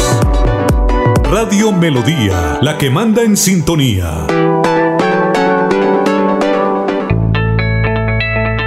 Atención, ¿sufre de la próstata o los ovarios? El doctor Roberto Delgado, urólogo, homeópata y dermatólogo, le tiene la solución para la infección renal, la impotencia sexual, la presión arterial, el estrés, si no puede dormir y tiene dolor de cintura y en las piernas. Son tres medicamentos completamente naturales por el valor de 70 mil pesos para acabar con todas estas enfermedades. Consúltenos en la calle 142313, barrio San Francisco en Bucaramanga o llámenos al 634 8597 634 8597 Para la construcción del Parque Tecnológico Ambiental Chocoa, integramos el entorno natural con acciones de protección ambiental, establecimiento de amplios senderos que potencien el ecoturismo, reserva natural exaltando la preservación de fuentes hídricas y áreas forestales. Veolia, renovando el mundo. La Feria Escolar Cajazán te da más. Ven a nuestro supermercado Cajazán Puerta del Sol y aprovecha tu bono escolar, descuentos, grandes opciones de crédito y muchos beneficios más. Ven y aprovecha todo lo que tenemos para ti. Garantizamos todos los protocolos de bioseguridad. Aplican condiciones y restricciones. Promoción válida hasta el 28 de febrero del 2021. Vigilado Supersubsidio. Los invitamos a sintonizar el espacio Hablando con el Abogado, de lunes a viernes en el horario de las 7 y 30 de la mañana. Un programa que le informará y le ayudará a solucionar sus problemas jurídicos, con la dirección del doctor Iván Darío Calderón, abogado egresado de la Universidad Industrial de Santander con especialización en Derecho Comercial, por Melodía, la que manda en sintonía.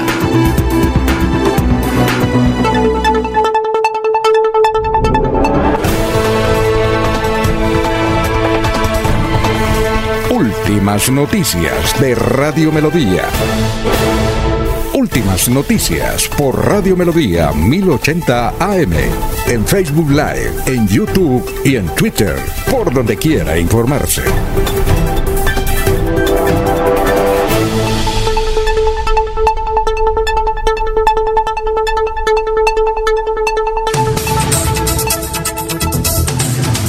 Seis de la mañana, 35 minutos. Vamos con los oyentes. Aquí una pregunta para Laurencio. Ya la vamos a encontrar dónde está. Nos escribe Ana Galeano.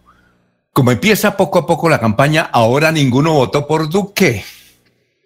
Eh, Germán Díaz dice, ¿cómo que el doctor Rodrigo Lara no votó por Duque? Yo tengo videos donde invita a votar por Duque. Ah, bueno. Ana Galeano dice, los emprendedores no pueden salir adelante, no solo por los problemas derivados por la pandemia, sino porque el comercio está inundado de productos chinos baratos y de mala calidad. Y de Vélez nos escribe Alex Ariza Telles, dice una pregunta para don Laurencio Gamba. Bien, la pregunta es esta, a ver dónde la encuentro. Ah, Alex Ariza dice, desde hace ocho días estamos sin agua. ¿Qué podemos hacer para que nos cumplan con el acueducto y cómo van las investigaciones, don Laurencio, lo escucho todos los días.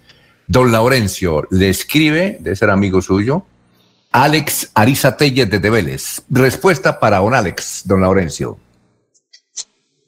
Alfonso, el problema del acueducto de Vélez viene desde la misma creación del municipio hace 400 uh, años, ya casi 500 años del problema del agua, porque recuerden que eh, inicialmente fue CITE creado antes que Vélez, en la margen izquierda del río Suárez y Ubasa. El límite es con Boyacá, ahí en la unión de los dos ríos, el Zaravita y el Ubasa pero por una serie de animales, las niguas, que atacaron a los conquistadores españoles, regresaron a un altiplano donde en ese momento se tenía buena agua, ahí en Vélez. Pero luego con el tiempo, eh, creo que hacia agosto, por esta época más o menos, eh, para enero, volvió a quedar Vélez sin agua y los españoles regresaron al antiguo caserío. Es decir, el problema del agua de Vélez es desde siempre.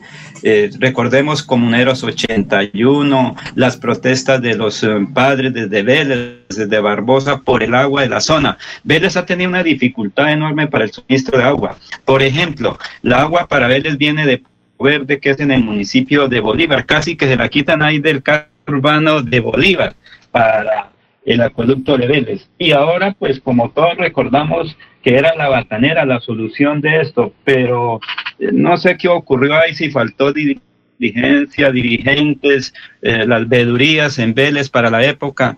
Y finalmente, pues eh, la represa se construyó, pero con barro, como dice la gente, y como si fuera un, un tostado un calado que recordemos en el desayuno, se tiene el tostado, el pan es, es duro, pero cuando se le echa agua, eso se queda una masita muy rica. Eso pasó en Vélez, Alfonso y oyentes. En Vélez, cuando llenaron la represa, la batanera, pues prácticamente la greda, el barro que le tenían, que lo sacaron, según los expertos del tema, lo sacaron del mismo sitio y lo colocaron en las paredes para trancar el agua. Cuando se llenó la, represa, recordamos que eso fue fatal, terrible. Se desboronó, se desbarrancó, se vino abajo y poco acaba las parcelas de los agricultores de la región, de los cañadulzales y hasta un trapiche del entonces gobernador de la época de Santander que estaba entre Websa y San Benito.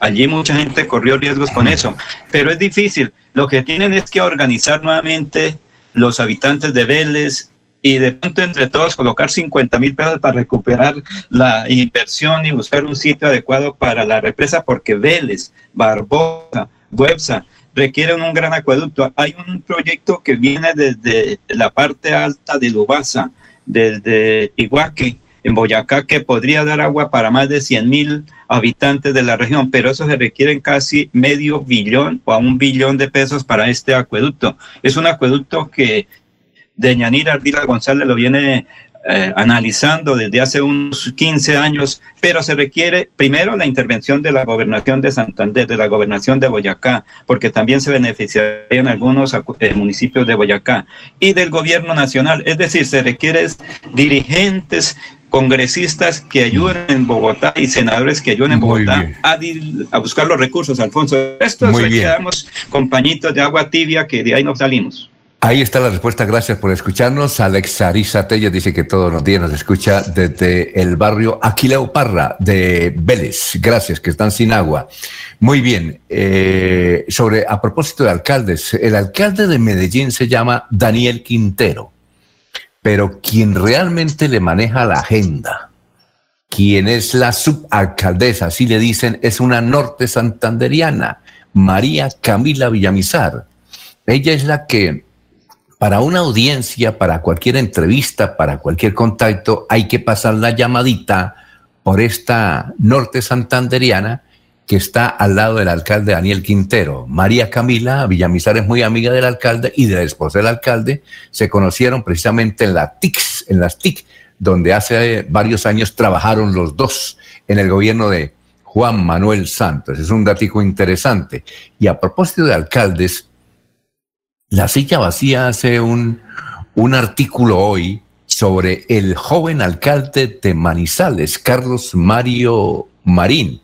Fue intervenido quirúrgicamente y grababa todos los días videos sobre el estado de salud. Era muy amable, muy cordial, pero dicen que él siempre es así, que con la gente es muy amable, que le gusta un micrófono, ve una pantalla y una vez se le tira porque le gusta salir por todos los medios, pero que en el fondo, en, el, en la forma de trabajar es supremamente complicado.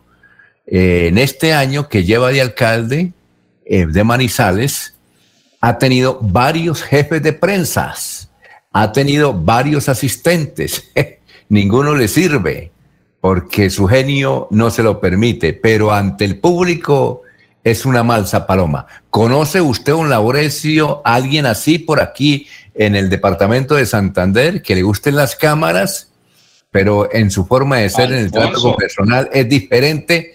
Carlos. Eso se llama pantallitas, eso es lo que hay pantallitas que salen únicamente a que los entrevistemos.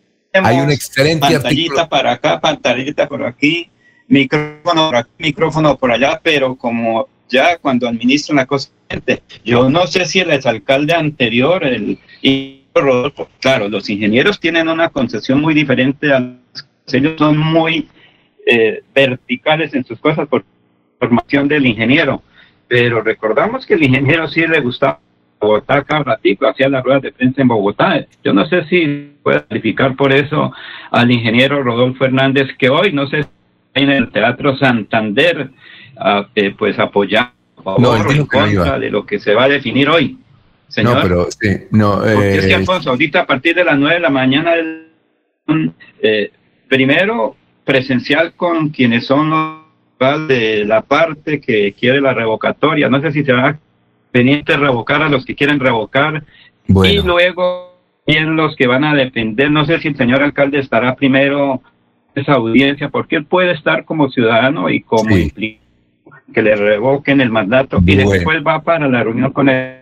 Pero ahora en la mañana, es ese, no sé si quién se tenga las pantallas, si él es alcalde o quién. Recordemos que Hoy, hoy, hoy puede salir la, a propósito de la alcaldía de Bucaramanga, hoy puede salir la buena noticia en el sentido de que se acaba, yo creo que se va a acabar el pico y cédula por ahora eh, en la ciudad de Bucaramanga, porque es que el comercio está supremamente afectado, sobre todo el comercio organizado, ¿no? Las pequeñas tiendas, las pequeñas tiendas están contentas porque al haber pico y cédula, pues la gente va a la tienda donde no le piden el pico y cédula, pero seguramente vamos a tener por ahí a media mañana esa extraordinaria noticia de, de acabar con el pico y cédula.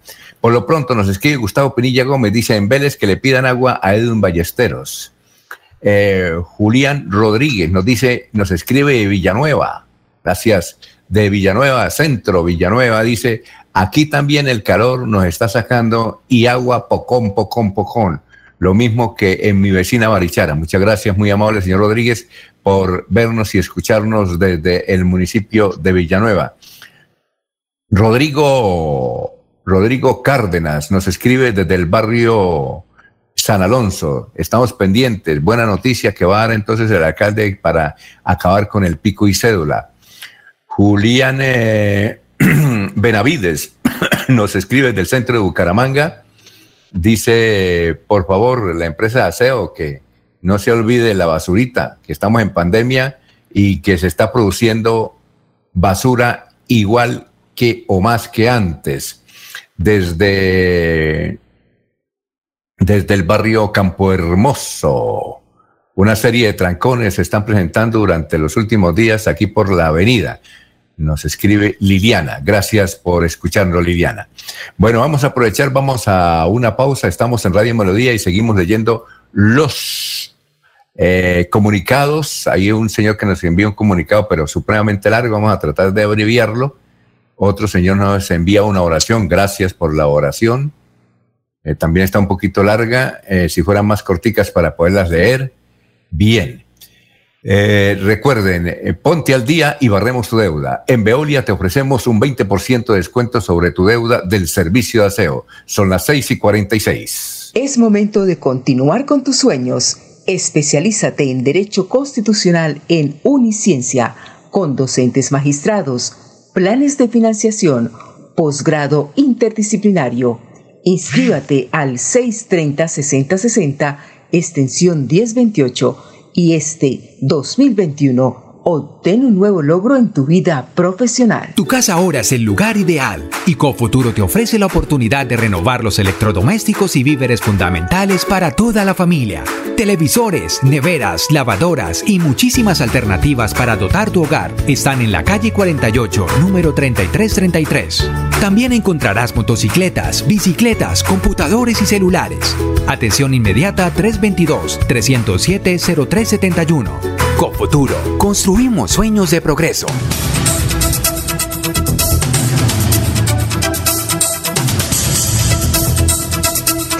Bueno, tenemos al doctor de las gotas que curan, el doctor Alex Alberto García. Pregunta, pregunta de una oyente. Eh, me, me, me fastidian los ojos, rasquiñen los ojos. Cada rato me lloran los ojos. ¿De qué causa eso, doctor?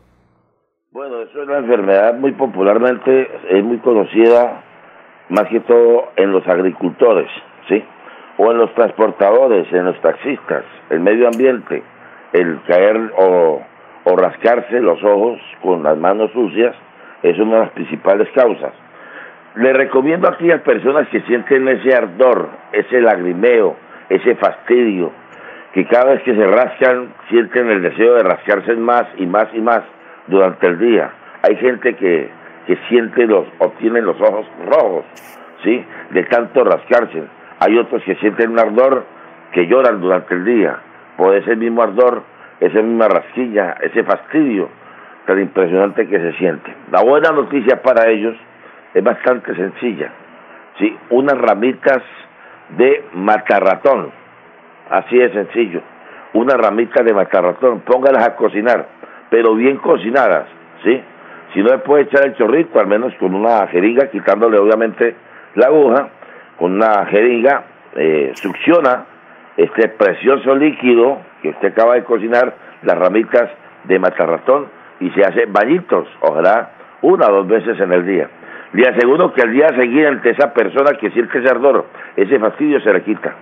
Así es sencillo. Entonces, este es el consejo para nuestro querido oyente. No se nos olvide, estamos atendiendo consultas por teléfono. Yo la consulta la cobro de 150 mil pesos, tiene el costo de la consulta, ahora la consulta es gratis por teléfono. Estamos atendiendo llamadas, consultas por teléfono de 8 de la mañana a 8 de la noche, consulta gratis. El envío de la medicina es totalmente gratis. Y si usted pone entrenamiento, cada, cada vez se le va a hacer un, un control totalmente gratis.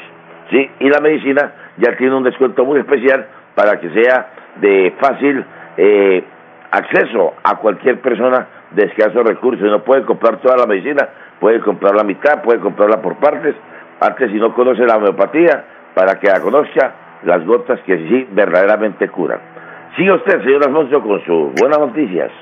Una pregunta de la señora Yolima, Barrio Caldas. ¿Usted también recibe videollamadas para mostrarle la pierna de mi papá? Dice Yolima. ¿Sí? ¿Videollamada no? Sí. Sí, videollamada y muchas veces me mandan las fotos por WhatsApp cuando hay personas que están muy enfermas, entonces eh, quieren mostrarme los exámenes, los resultados de los exámenes, le toman una foto al examen, me la mandan, me la envían por WhatsApp, me hacen la consulta por teléfono, por WhatsApp, por videollamada, por el medio que sea.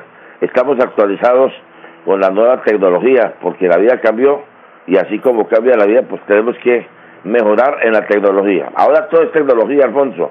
Ahora es llamadas, es WhatsApp, es videollamadas. Recibimos como la persona se sienta cómoda en comunicarse con nosotros. A ver, señora Yolima, entonces conéctese con el doctor hoy eh, para que le muestre la pierna de su papá. Gracias por sintonizarnos en el barrio Caldas. Ya eh, pueden marcar, ahí está el doctor atendiendo, 635-6768, 635-6768. 6 y 51. Hola, ¿qué tal amigos? Les saluda Robinson Damián, cantante de los embajadores Vallenato. Quiero recomendarle el Centro Naturista, botas que curan del doctor Alex Alberto García. Les cuento porque hace poco estuve muy mal de las piernas, con muchos dolores en los tobillos, en la planta de los pies, gracias a las gotas que curan del doctor Alberto Alex Alberto García, me he sentido mejor. Llame ya y se las llevan a su casa. Le saluda a Julio César Galvis, el emperador del vallenato. Quiero presentarles y recomendarles al mejor homeópata de Colombia. Es el doctor Alex Alberto García. Llámelo, dígale, cuéntele cuál es su enfermedad y él le va a formular, le va a recomendar los tratamientos, la medicina que usted necesita para curarse definitivamente. Alex Alberto García el mejor homeópata de Colombia. Llame al doctor Alex Alberto García, de Gotas que Curan, a los teléfonos 635-6768 y al 316-827-9046. 635-6768 y al 316-827-9046. Servicio a domicilio gratis. Bueno, nos escriben de la Asociación de Campesinos de Capitanejo. Aquí la temperatura ayer fue de 40 grados y el agüita que no llega. José Jesús Galeano Reño, creo que nos escribe de Vélez. Dice, eh, buen día, don Laurencio, saludo cordial. El agua de Pozo Verde, donde surte a Vélez, cada vez es más poca. En más de 40 años no se conoce en Vélez un arbolito sembrado. Tampoco en Huaca, que también quiere, Huacas, Guacara, tampoco de Guacara, dice, o Huaca, que también quiere llevarla. ¿Será eh, Laurencio Huaca o Guacara? ¿Qué, será? Nos escribe don, eh, ¿cómo es que se llama el señor? Don José Jesús Galeano. señor Galeano. ¿Hay alguna región que, se llama Guacara? de Barbosa. Ah, fue concejal de Barbosa. Fue ah, muy bien. de Barbosa y vive en Bolívar, tiene amigos allá. No sé ah, bueno, lo saluda. Lo, saluda muy cordialmente don Laurencio. Aquí tenemos eh, muchos eh, oyentes que nos escriben. Eh, la Asociación de, Campesinos dicen que realmente en Capitanejo, en Capitanejo, todo el día es un ardiente calor. Muy bien, gracias por escucharnos desde Capitanejo. También nos escribe Johanna del el barrio Cabecera. Dice que bueno, yo tengo una boutique y eso nos ha perjudicado, aunque yo no pido pico y cédula, pero sí la gente, por el hecho de eh, haber esa restricción, pues no sale a comprar. Entonces queremos, ¿a qué horas nos dan la noticia? Bueno, esa noticia debe ser salir por ahí a las 10 de la mañana. Yo pienso que a las 10 de la mañana sale, todo, todo el mundo está pendiente del pico Oiga, todo el mundo está pendiente del pico y cédula, ¿no, Laurencio? 6 y 54, bueno. Don Laurencio, vamos con más noticias y más. ¿Sí? Cuéntenos. Que primero, la reunión de hoy es el alcalde en el Santander, creo que él va a estar ahí, porque hoy puede quedar concluido proceso de revocatoria, o sea, revocar a los que van a revocar al alcalde, porque si no hay el visto bueno por parte de la registraduría, si la registraduría dice no hay condición, una cantidad de cosas. El defensor o el mismo señor alcalde, el ingeniero, el ingeniero Juan Carlos Cárdenas, puede mostrar que, que la situación es muy compleja. Las, la registraduría municipal, porque es una cosa municipal, puede suspender el proceso, como está ocurriendo que la suspensión es para la recolección de las firmas la entrega, la definición del, uh, de las hojas para el registro, es decir, esos documentos que entrega la registraduría para que se colecten las firmas, eso es lo que está suspendido, si hay garantía a que la gente salga a recolectar las firmas, eso es lo que está suspendido, pero entiendo que por ahora, por ejemplo, en el caso de la del ingeniero, del ingeniero Juan Carlos Cárdenas, si sigue ese proceso o no, porque es la audiencia pública a partir de las 9 de la mañana, donde las partes, o los voceros de la revocatoria van a porque no ha hecho cosas el alcalde, que el programa de gobierno. Igual el alcalde o su vocero, el, un abogado, puede hacer el mismo, demostrar que está haciendo las cosas bien, que no hay dificultades, que el problema es el politiquero, que es, como lo dijo eh, señor Castellanos ayer, recuerde, yo, no hay condiciones ni políticas, ni económicas, ni sociales, y menos de salud para hacer este proceso. Sí, una unidad para celebrar los 400 años de buscar y buscar los recursos del orden nacional, Alfonso. Pero voy a noticias, Alfonso, de la declaración del mayor Oscar Javier Prieto, comandante del Gaula en Santander. Es que, Alfonso, dijo, se están presentando una serie de hechos de estafa. Llaman uno lo que le está pasando al doctor Héctor Guillermo eh, Mantilla Rueda. Están hackeando las cuentas, las, todo eso. Y finalmente pueden pedir una extorsión, unos recursos, o como ocurrió en la ocasión, hágame el favor, señor, y me presta 100 mil, 200 mil pesos, es que yo soy fulano de tal, están suplantando personas. Escuchemos qué dice el mayor Oscar Javier Prieto, comandante del Gaula en Santander, en estas situaciones. Bueno, estamos alertando a toda la comunidad en general que se está presentando una modalidad en el cual están usurpando la fotografía de servidores públicos, como policías, funcionarios del IMPEC, y toman contacto con sus personas que tienen alrededor por medio de, de su WhatsApp. Les hacen creer que están hablando con su amigo o vecino. Posteriormente instaurar una conversación, eh, les empiezan a realizar unas exigencias, digámoslo así, el cambio de divisas o cambio de dólares para que sean consignadas a ciertas cuentas bancarias Posterior, las víctimas creen y aducen estar hablando con la persona, con su amigo que tiene en contacto en el WhatsApp y cae en esta modalidad haciendo respectivas consignaciones que oscilan entre uno o dos, tres millones de pesos. Bueno, primero que todo, eh, tienen que verificar si realmente están hablando con el contacto que tienen eh, guardados en su WhatsApp.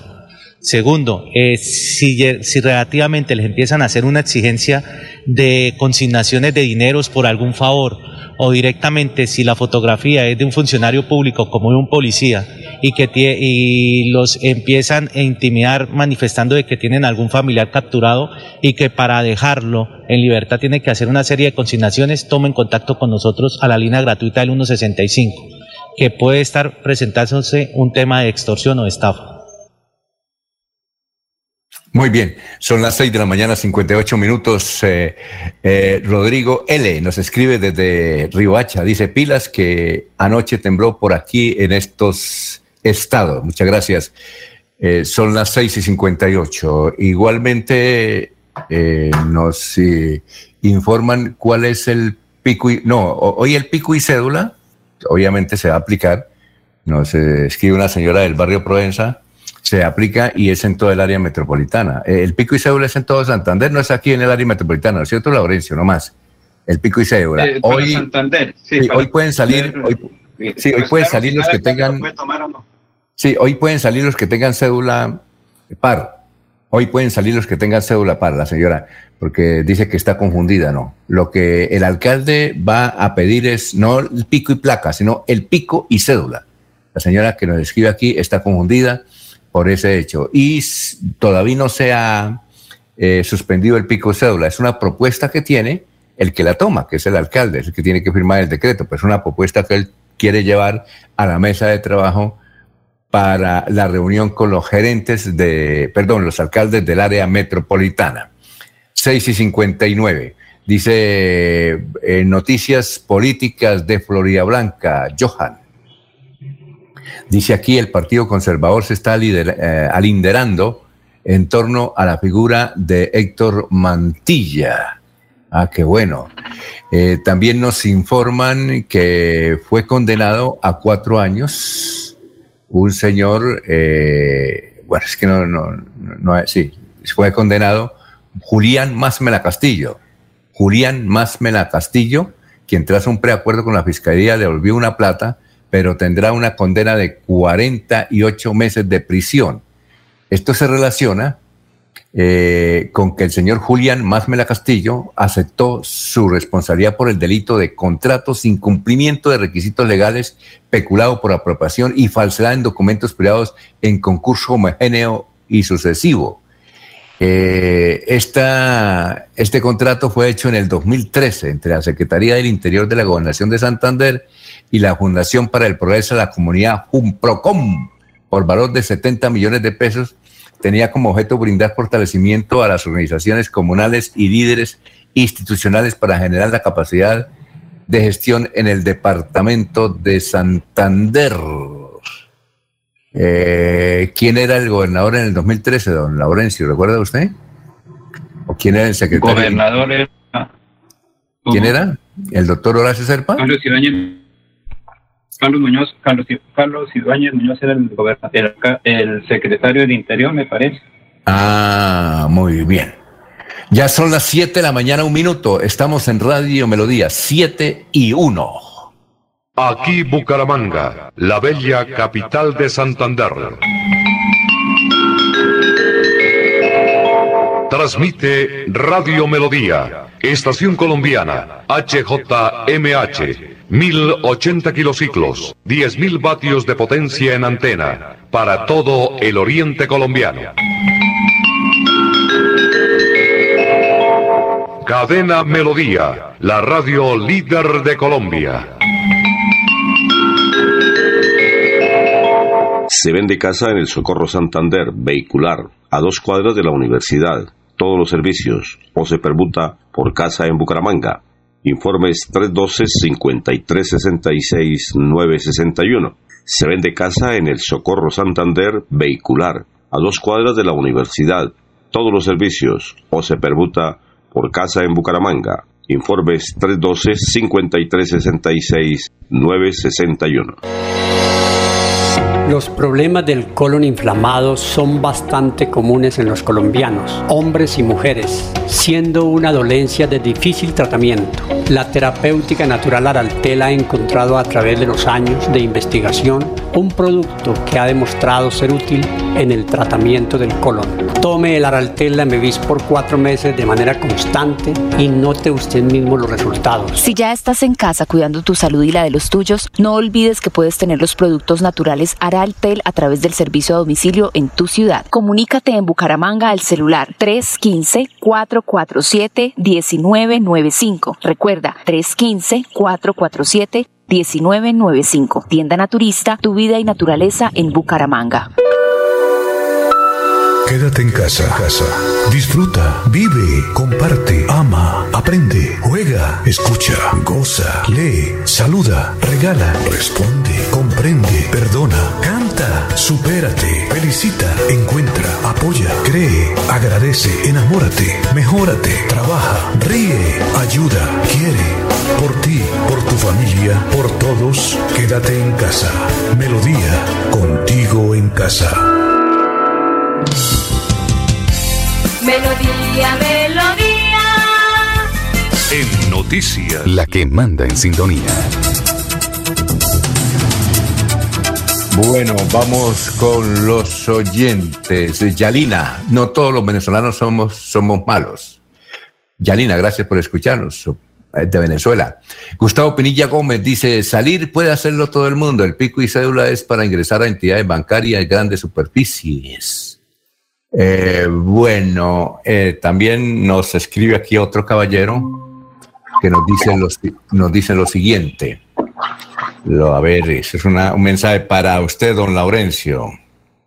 Dice, eh, don Laurencio, ningún registrador puede frenar una revocatoria. Las causales de revocatoria del mandato no son las acciones del alcalde.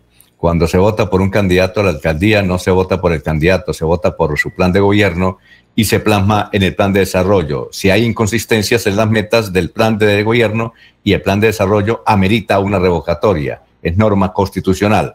La revocatoria del mandatario del alcalde, ingeniero Juan Carlos Cárdenas, no es la única del área metropolitana. Vendrá otra y no es pie de cuesta. ¡Ah! Ojo, inconsistencias de las metas del plan de gobierno y el plan de desarrollo. Alfonso, dice, Alfonso. renace la revocatoria, escribe el abogado René Parra de Florida Blanca. Ahí Pero está. lo que digo es que hoy es una audiencia que hay donde participa los- el comité de revocatoria hacia el alcalde de Bucaramanga, el ingeniero, el ingeniero Juan Cárdenas. Y en esa audiencia puede intervenir el mismo señor alcalde de Bucaramanga que le quieren revocar el mandato ahí. Pero cada parte va a colocar sus argumentos, tanto los señores que están encabezando por un concejal de Bucaramanga y que aspiró a ser candidato, pues ellos van a presentar por qué buscan la revocatoria del alcalde. El Bueno. alcalde o su delegado o su abogado va a demostrar que sí está cumpliendo con el programa de gobierno, que está trabajando por el COVID-19, que es lo que en este momento a todos, a todos, inclusive hasta las naciones más poderosas del mundo. Entonces, a hoy, no dije que se, se puede tomar esa decisión, que no hay las garantías adecuadas, sí. varias cosas, y se puede llegar a un acuerdo, es un acuerdo entre las partes hoy. Por ejemplo, eh, los señores eh, se revocan, quienes quieren revocar al alcalde, y entonces dice, bueno, eh, si no hay condiciones, entonces no, se, no seguimos con el proceso. Eso es el acuerdo final. Y el alcalde dice, voy a cumplir el gobierno de este año. Entonces, eso es un acuerdo, señor. Es que se le está interrumpiendo el satélite. Ojalá lo arregle hoy. Entonces, cada vez que usted da un concepto, se, se, va a veces y llega. Pero mientras tanto, vamos a hablar con el director ejecutivo de ACOPI en el departamento de Santander. Muchas gracias al doctor Roberto Álvarez por estar ahí con nosotros. Tenga usted muy, pero muy buenos días. ¿Cómo se encuentra? Alfonso, muy bien, muchas gracias. Eh, un saludo cordial para ti, toda tu mesa de trabajo y esa importante audiencia de, de humangueses santanderianos que seguramente están conectados ahorita. Un saludo especial. Bueno, oiga, doctor Acopi, Acopi lleva como unos 50 años. Yo recuerdo que uno de los primeros directores de Acopi, lo entrevistamos, no sé si todavía vive, el doctor Junca Soto, Jaime Junca Soto. Ya aparece el doctor Roberto por ahí en los anales de la creación de Acopi, que posteriormente él ayudó a fundar la que es hoy la UCC. Pero por ahí, usted tal vez no lo conoció, pero sí escuchó hablar del doctor Jaime Junca Soto, ¿no? Pues sí, algo, la verdad, algo, pero sí creo que, sí es de un buen tiempo atrás y lleva más de 50 años. En, en la, la, Nacional, la Copa Nacional tiene 64 años, 65 años y Acopi Santander está por los 52 años de existencia, más o menos. ¿Usted sabe qué se hizo el doctor Jaime Junca Soto? creo que él se había ido para Cali. Le cuento que él era muy activo aquí en los gremios económicos. Eso en la radio nos llamaba casi todos los días porque tenía noticias y causaba unas polémicas de Dios mío y Señor mío entre la Andy y Fenalco. ¿Usted sabe si todavía existe, todavía vive? Le soy honesto, no, no, no, lo, no lo conozco, no tengo información de él, eh, la verdad no, no sabría contarte de su situación. Bueno, doctor eh, Roberto, eh, usted presentó la hoja de vida para ser el próximo presidente ejecutivo de la Cámara de Comercio. ¿Cómo, andan, ¿Cómo están dando el proceso? Bueno, déjame decirte que sí, presenté mi hoja de vida, eh, presenté algunos, también algunos eh, argumentos frente al proceso y cómo se estaba seleccionando, porque no puedo dejar eh, de lado mi rol como dirigente gremial, representante de las pequeñas empresas, en donde vemos una gran oportunidad de cambio con esta, este relevo que se va a hacer en la presidencia de la Cámara de Comercio. También es importante decir que esto es público, transparente, la Junta Directiva de ACOPI me respalda en esa decisión y es algo que por supuesto a ACOPI le va a favorecer, le va a favorecer a todas esas asociaciones que representan las pequeñas empresas. Entonces digamos que ha sido así, por eso estoy acá contándolo sin, sin ningún inconveniente.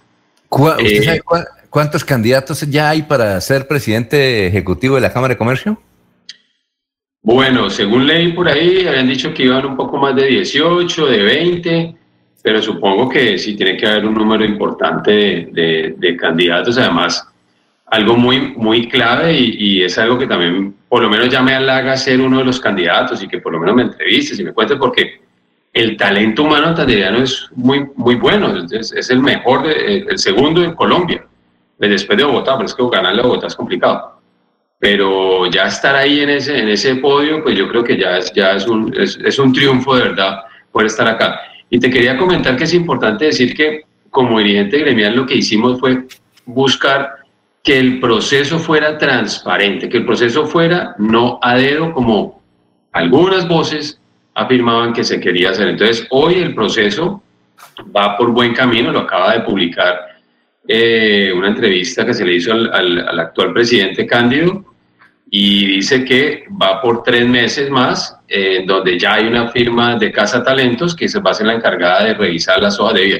Entonces, eso yo creo que ya es un gran logro que hemos hecho las pequeñas empresas en, que se haga transparente el, el, proceso y que podamos competir y quienes quieran participar pues pongan su hoja de vida, quienes crean que tengan las condiciones y, y, pues se seleccione la mejor, el mejor perfil acorde a la realidad, porque eso es otro tema, ¿no?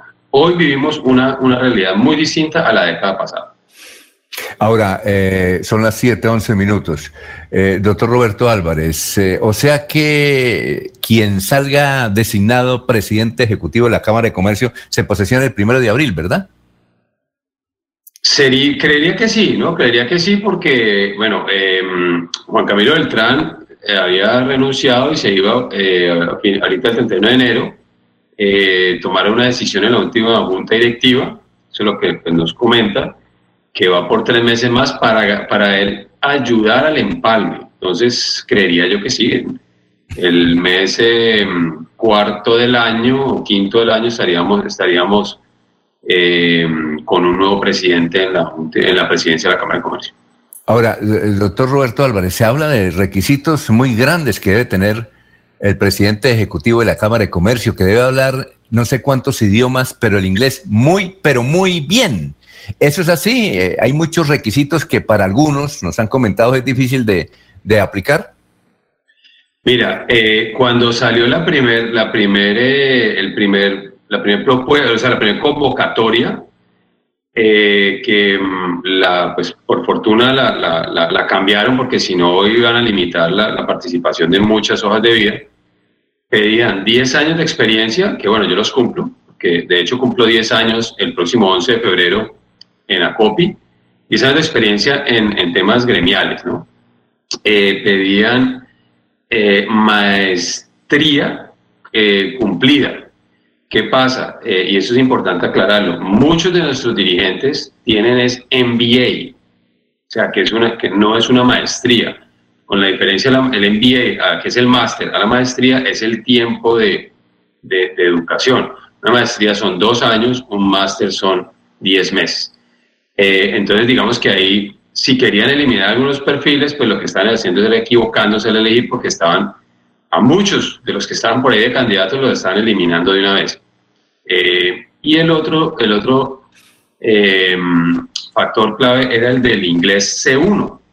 Resulta que inglés C1 es el nivel más alto y, y, pues uno, para negocios, obviamente pues ojalá uno tenga el C1 pero, pero uno para negocios está en B1, B2, o sea, no, no, uno no se va tan elevado porque pues tiene uno que haber estudiado aquí en una universidad un buen tiempo para mantener el C1.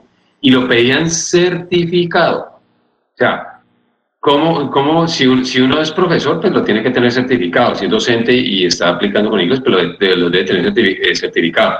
Si uno trabaja en, en, una empresa de telemercadeo, pues también, pero no creo que estén buscando un, un telemercadista. Entonces, son condiciones que uno empieza a ver que se están, se están como, como, como perfilando hacia algún candidato. Y eso hicimos esa recomendación. Hoy ya quitaron eh, la maestría, o sea, ponen posgrado, o sea, valen la especialización, valen los máster, valen, valen las maestrías. Eh, el segundo ahí está, pero dicen que no es un requisito pues único, que lo importante es que la entrevista la pueda hacer en inglés, o sea, un, B, un, un, un B2 eh, o B1 y, no, pues creo que todos los que sabemos inglés estamos, podemos certificarlo. Si, si da el caso, pues piden una certificación. y bajaron el, la experiencia cinco años, que esa sí me parece que no la habían haber bajado. Pero bueno, igual creo que, que limitar un poquito para que haya una mayor, una mayor convocatoria y que sea más transparente, porque es que inicialmente es un perfil para un presidente de una multinacional, algo así. Oiga, doctor, eh, son las 7 de la mañana 15 minutos. Oiga, doctor Roberto, eh, ayer entrevistamos a un empresario del calzado, no sé si lo conoce usted, pero es muy influyente dentro de la pequeña y mediana industria, que es Wilson Gamboa, y él dijo, yo lo que quiero pedirle a, los eh, que van a elegir al nuevo presidente ejecutivo de la Cámara de Comercio es que no sea tan tímido, que el director no sea tan tímido. Dijo, Juan Camilo es muy buen eh, presidente ejecutivo, hizo una extraordinaria labor, pero es muy tímido ¿Usted es muy tímido o no es muy tímido? ¿Qué tal? ¿Cómo anda en ese aspecto social? No, no, no, yo por el contrario, eh, soy muy, eh, en, en, la parte ejecutiva soy más, más abierto. creo que soy más introvertido en tanto en lo, en lo, en lo profesional. Eh, yo tenía una, una, digamos, una falencia personal que en lo social yo era muy, yo era muy eh, cerrado, pero he aprendido a abrirme más porque pues uno se pierde oportunidades de conocer muchas personas, no solamente en el ámbito profesional, sino en el social. Eso es algo que he venido trabajando en los últimos años y hoy, hoy pues te digo que no, pues, no nada tímido, por el contrario, me gusta eh, participar, me gusta eh, ser reconocido, me gusta interactuar, me gusta que me critiquen. Obviamente exijo respeto, porque pues yo también doy respeto, pero me gusta eso, me gusta el que, el que me digan las cosas, eh, porque eso me ayuda a crecer. Entonces, por ese lado, cero timidez. Y claro, es que Juan Camilo Beltrán tuvo una década muy buena, tuvo unos resultados muy buenos, hay que reconocerlo y vivió una época dorada de Santander, ¿no? Santander fue catalogada incluso como, como el milagro económico y, gozó de esa, de esa bonanza, una época del petróleo, eh, gozó de ese desarrollo de nuevos, de nuevos sectores y creo que en ese sentido eh, Juan Camilo hizo un trabajo bueno, hay que reconocerlo, hizo un buen trabajo y eh, para esa década estuvo bien lo que hizo. Lo que pasa es que, y, fue, y es el reclamo que hemos hecho a, la, a, la, a ese estilo es que tenemos que mirar el, la otra parte, que son las pequeñas empresas donde hay una oportunidad inmensa para, para seguir siendo mucho más competitivos. Muy bien, ¿usted qué profesión tiene? Es decir, ¿usted de qué se graduó en la universidad? Mira, yo, yo me gradué de Administrador de Negocios Internacionales, hice una especialización en, en marketing internacional eh, en, la, en la UPB de, Bucaramanga, hice una specialization en digital marketing, lo digo así porque, porque así es, se hace, la hice en la Universidad de Illinois, online, eh, esa digamos que no está homologada, pero la cuento porque la hice, tengo la certificación, y en este momento estoy cursando una maestría en la UDI en tecnologías para la educación, ese es mi, eh, mi perfil educativo. Ahora, eh, ¿cuándo se va a designar, usted ya tiene el calendario, cuándo se va a designar el nuevo presidente ejecutivo de la Cámara de Comercio?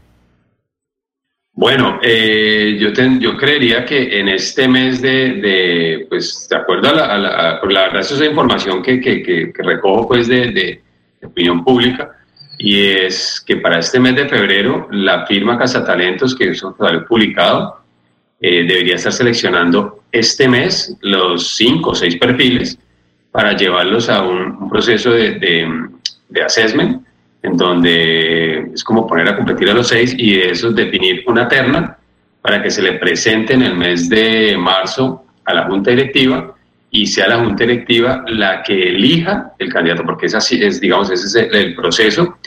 Y si se quedó Juan Camilo tres meses más para asegurar el empalme, yo me imagino que en abril sería el empalme con eh, Juan Camilo Beltrán y para el mes de mayo estaría, se estaría iniciando la nueva presidencia de esta década 20, 20 al 2030, que supongo yo que es como la, expectativa, ¿no?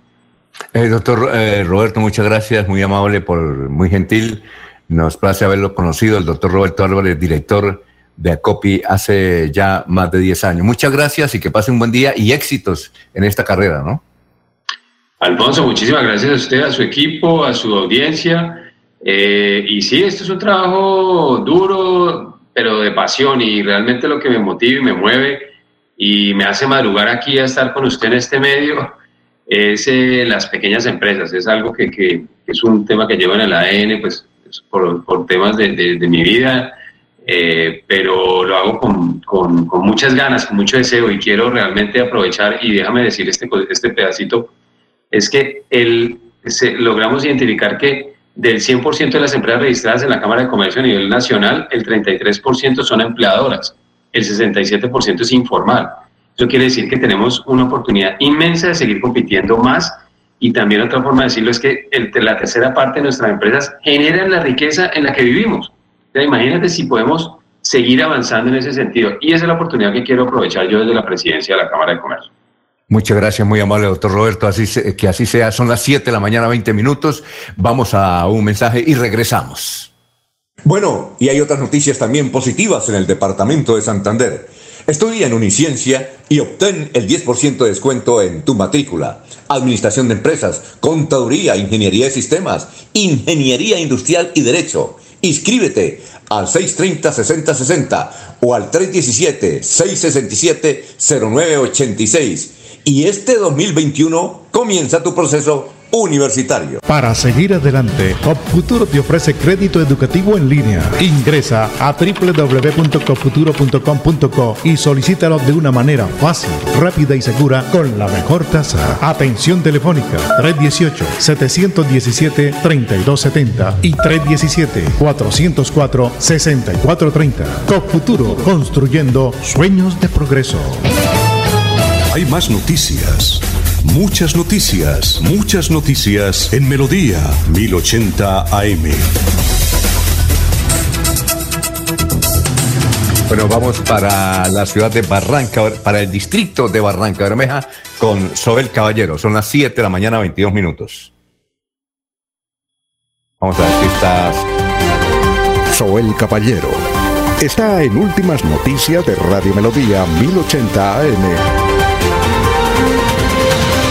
But Buenos días, Alfonso, para usted, para los compañeros, igualmente para todos los oyentes. El Departamento de Policía Magdalena Medio ocupó el primer puesto en todo el país en la evaluación de trabajo con relación al tercer trimestre del 2020. La reducción en un 75% de los homicidios, 27% de los hurtos, 33% de la violencia intrafamiliar y en general de la criminalidad en un 64% dan cuenta del trabajo que se viene adelantando de manera articulada para tranquilidad de los barranqueños. Por otra parte, el Ministerio de Salud y la Protección Social dio a conocer ayer en Barranca Bermeja que 58 personas lograron recuperarse del COVID-19 y la tasa de recuperados llegó a 90.4%. Se notificaron 16 casos nuevos positivos para COVID-19, 8 mujeres, 8 hombres y el fallecimiento de una mujer de 91 años de edad. Las estadísticas actualizadas del COVID en Barranca Bermeja están de la siguiente manera. Casos confirmados 13.149, personas totalmente recuperadas 11.891, personas recuperándose en casa bajo vigilancia médica 792, un total de 24 personas hospitalizadas, 64 pacientes en unidad de cuidados intensivos UCI, 378 personas fallecidas,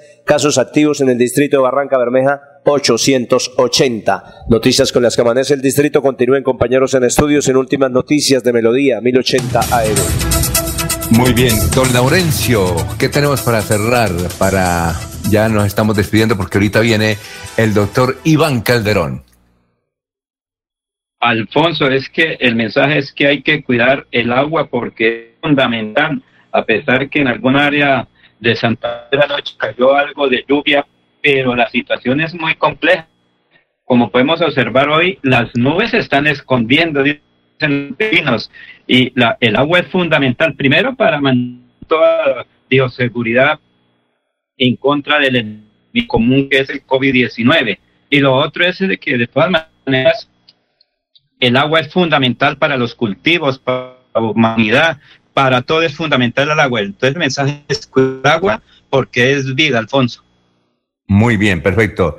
Eh, y también nos, eh, aquí nos dice, yo soy pequeño y mediano empresario, quiero que llegue a la dirección de la Cámara de Comercio una persona que sea eh, puntual en la aplicación de todos los programas que tienen las cámaras de comercio a nivel nacional. Muy bien.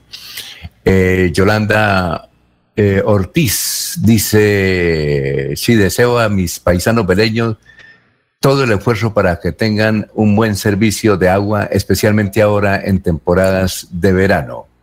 Bueno, muchas gracias, muy amable, muy gentiles por haber estado aquí en Radio Melodía. Sigan eh, con nosotros, ya viene el doctor Iván Calderón en el espacio Hablando con el abogado. Son las 7 de la mañana, 25 minutos.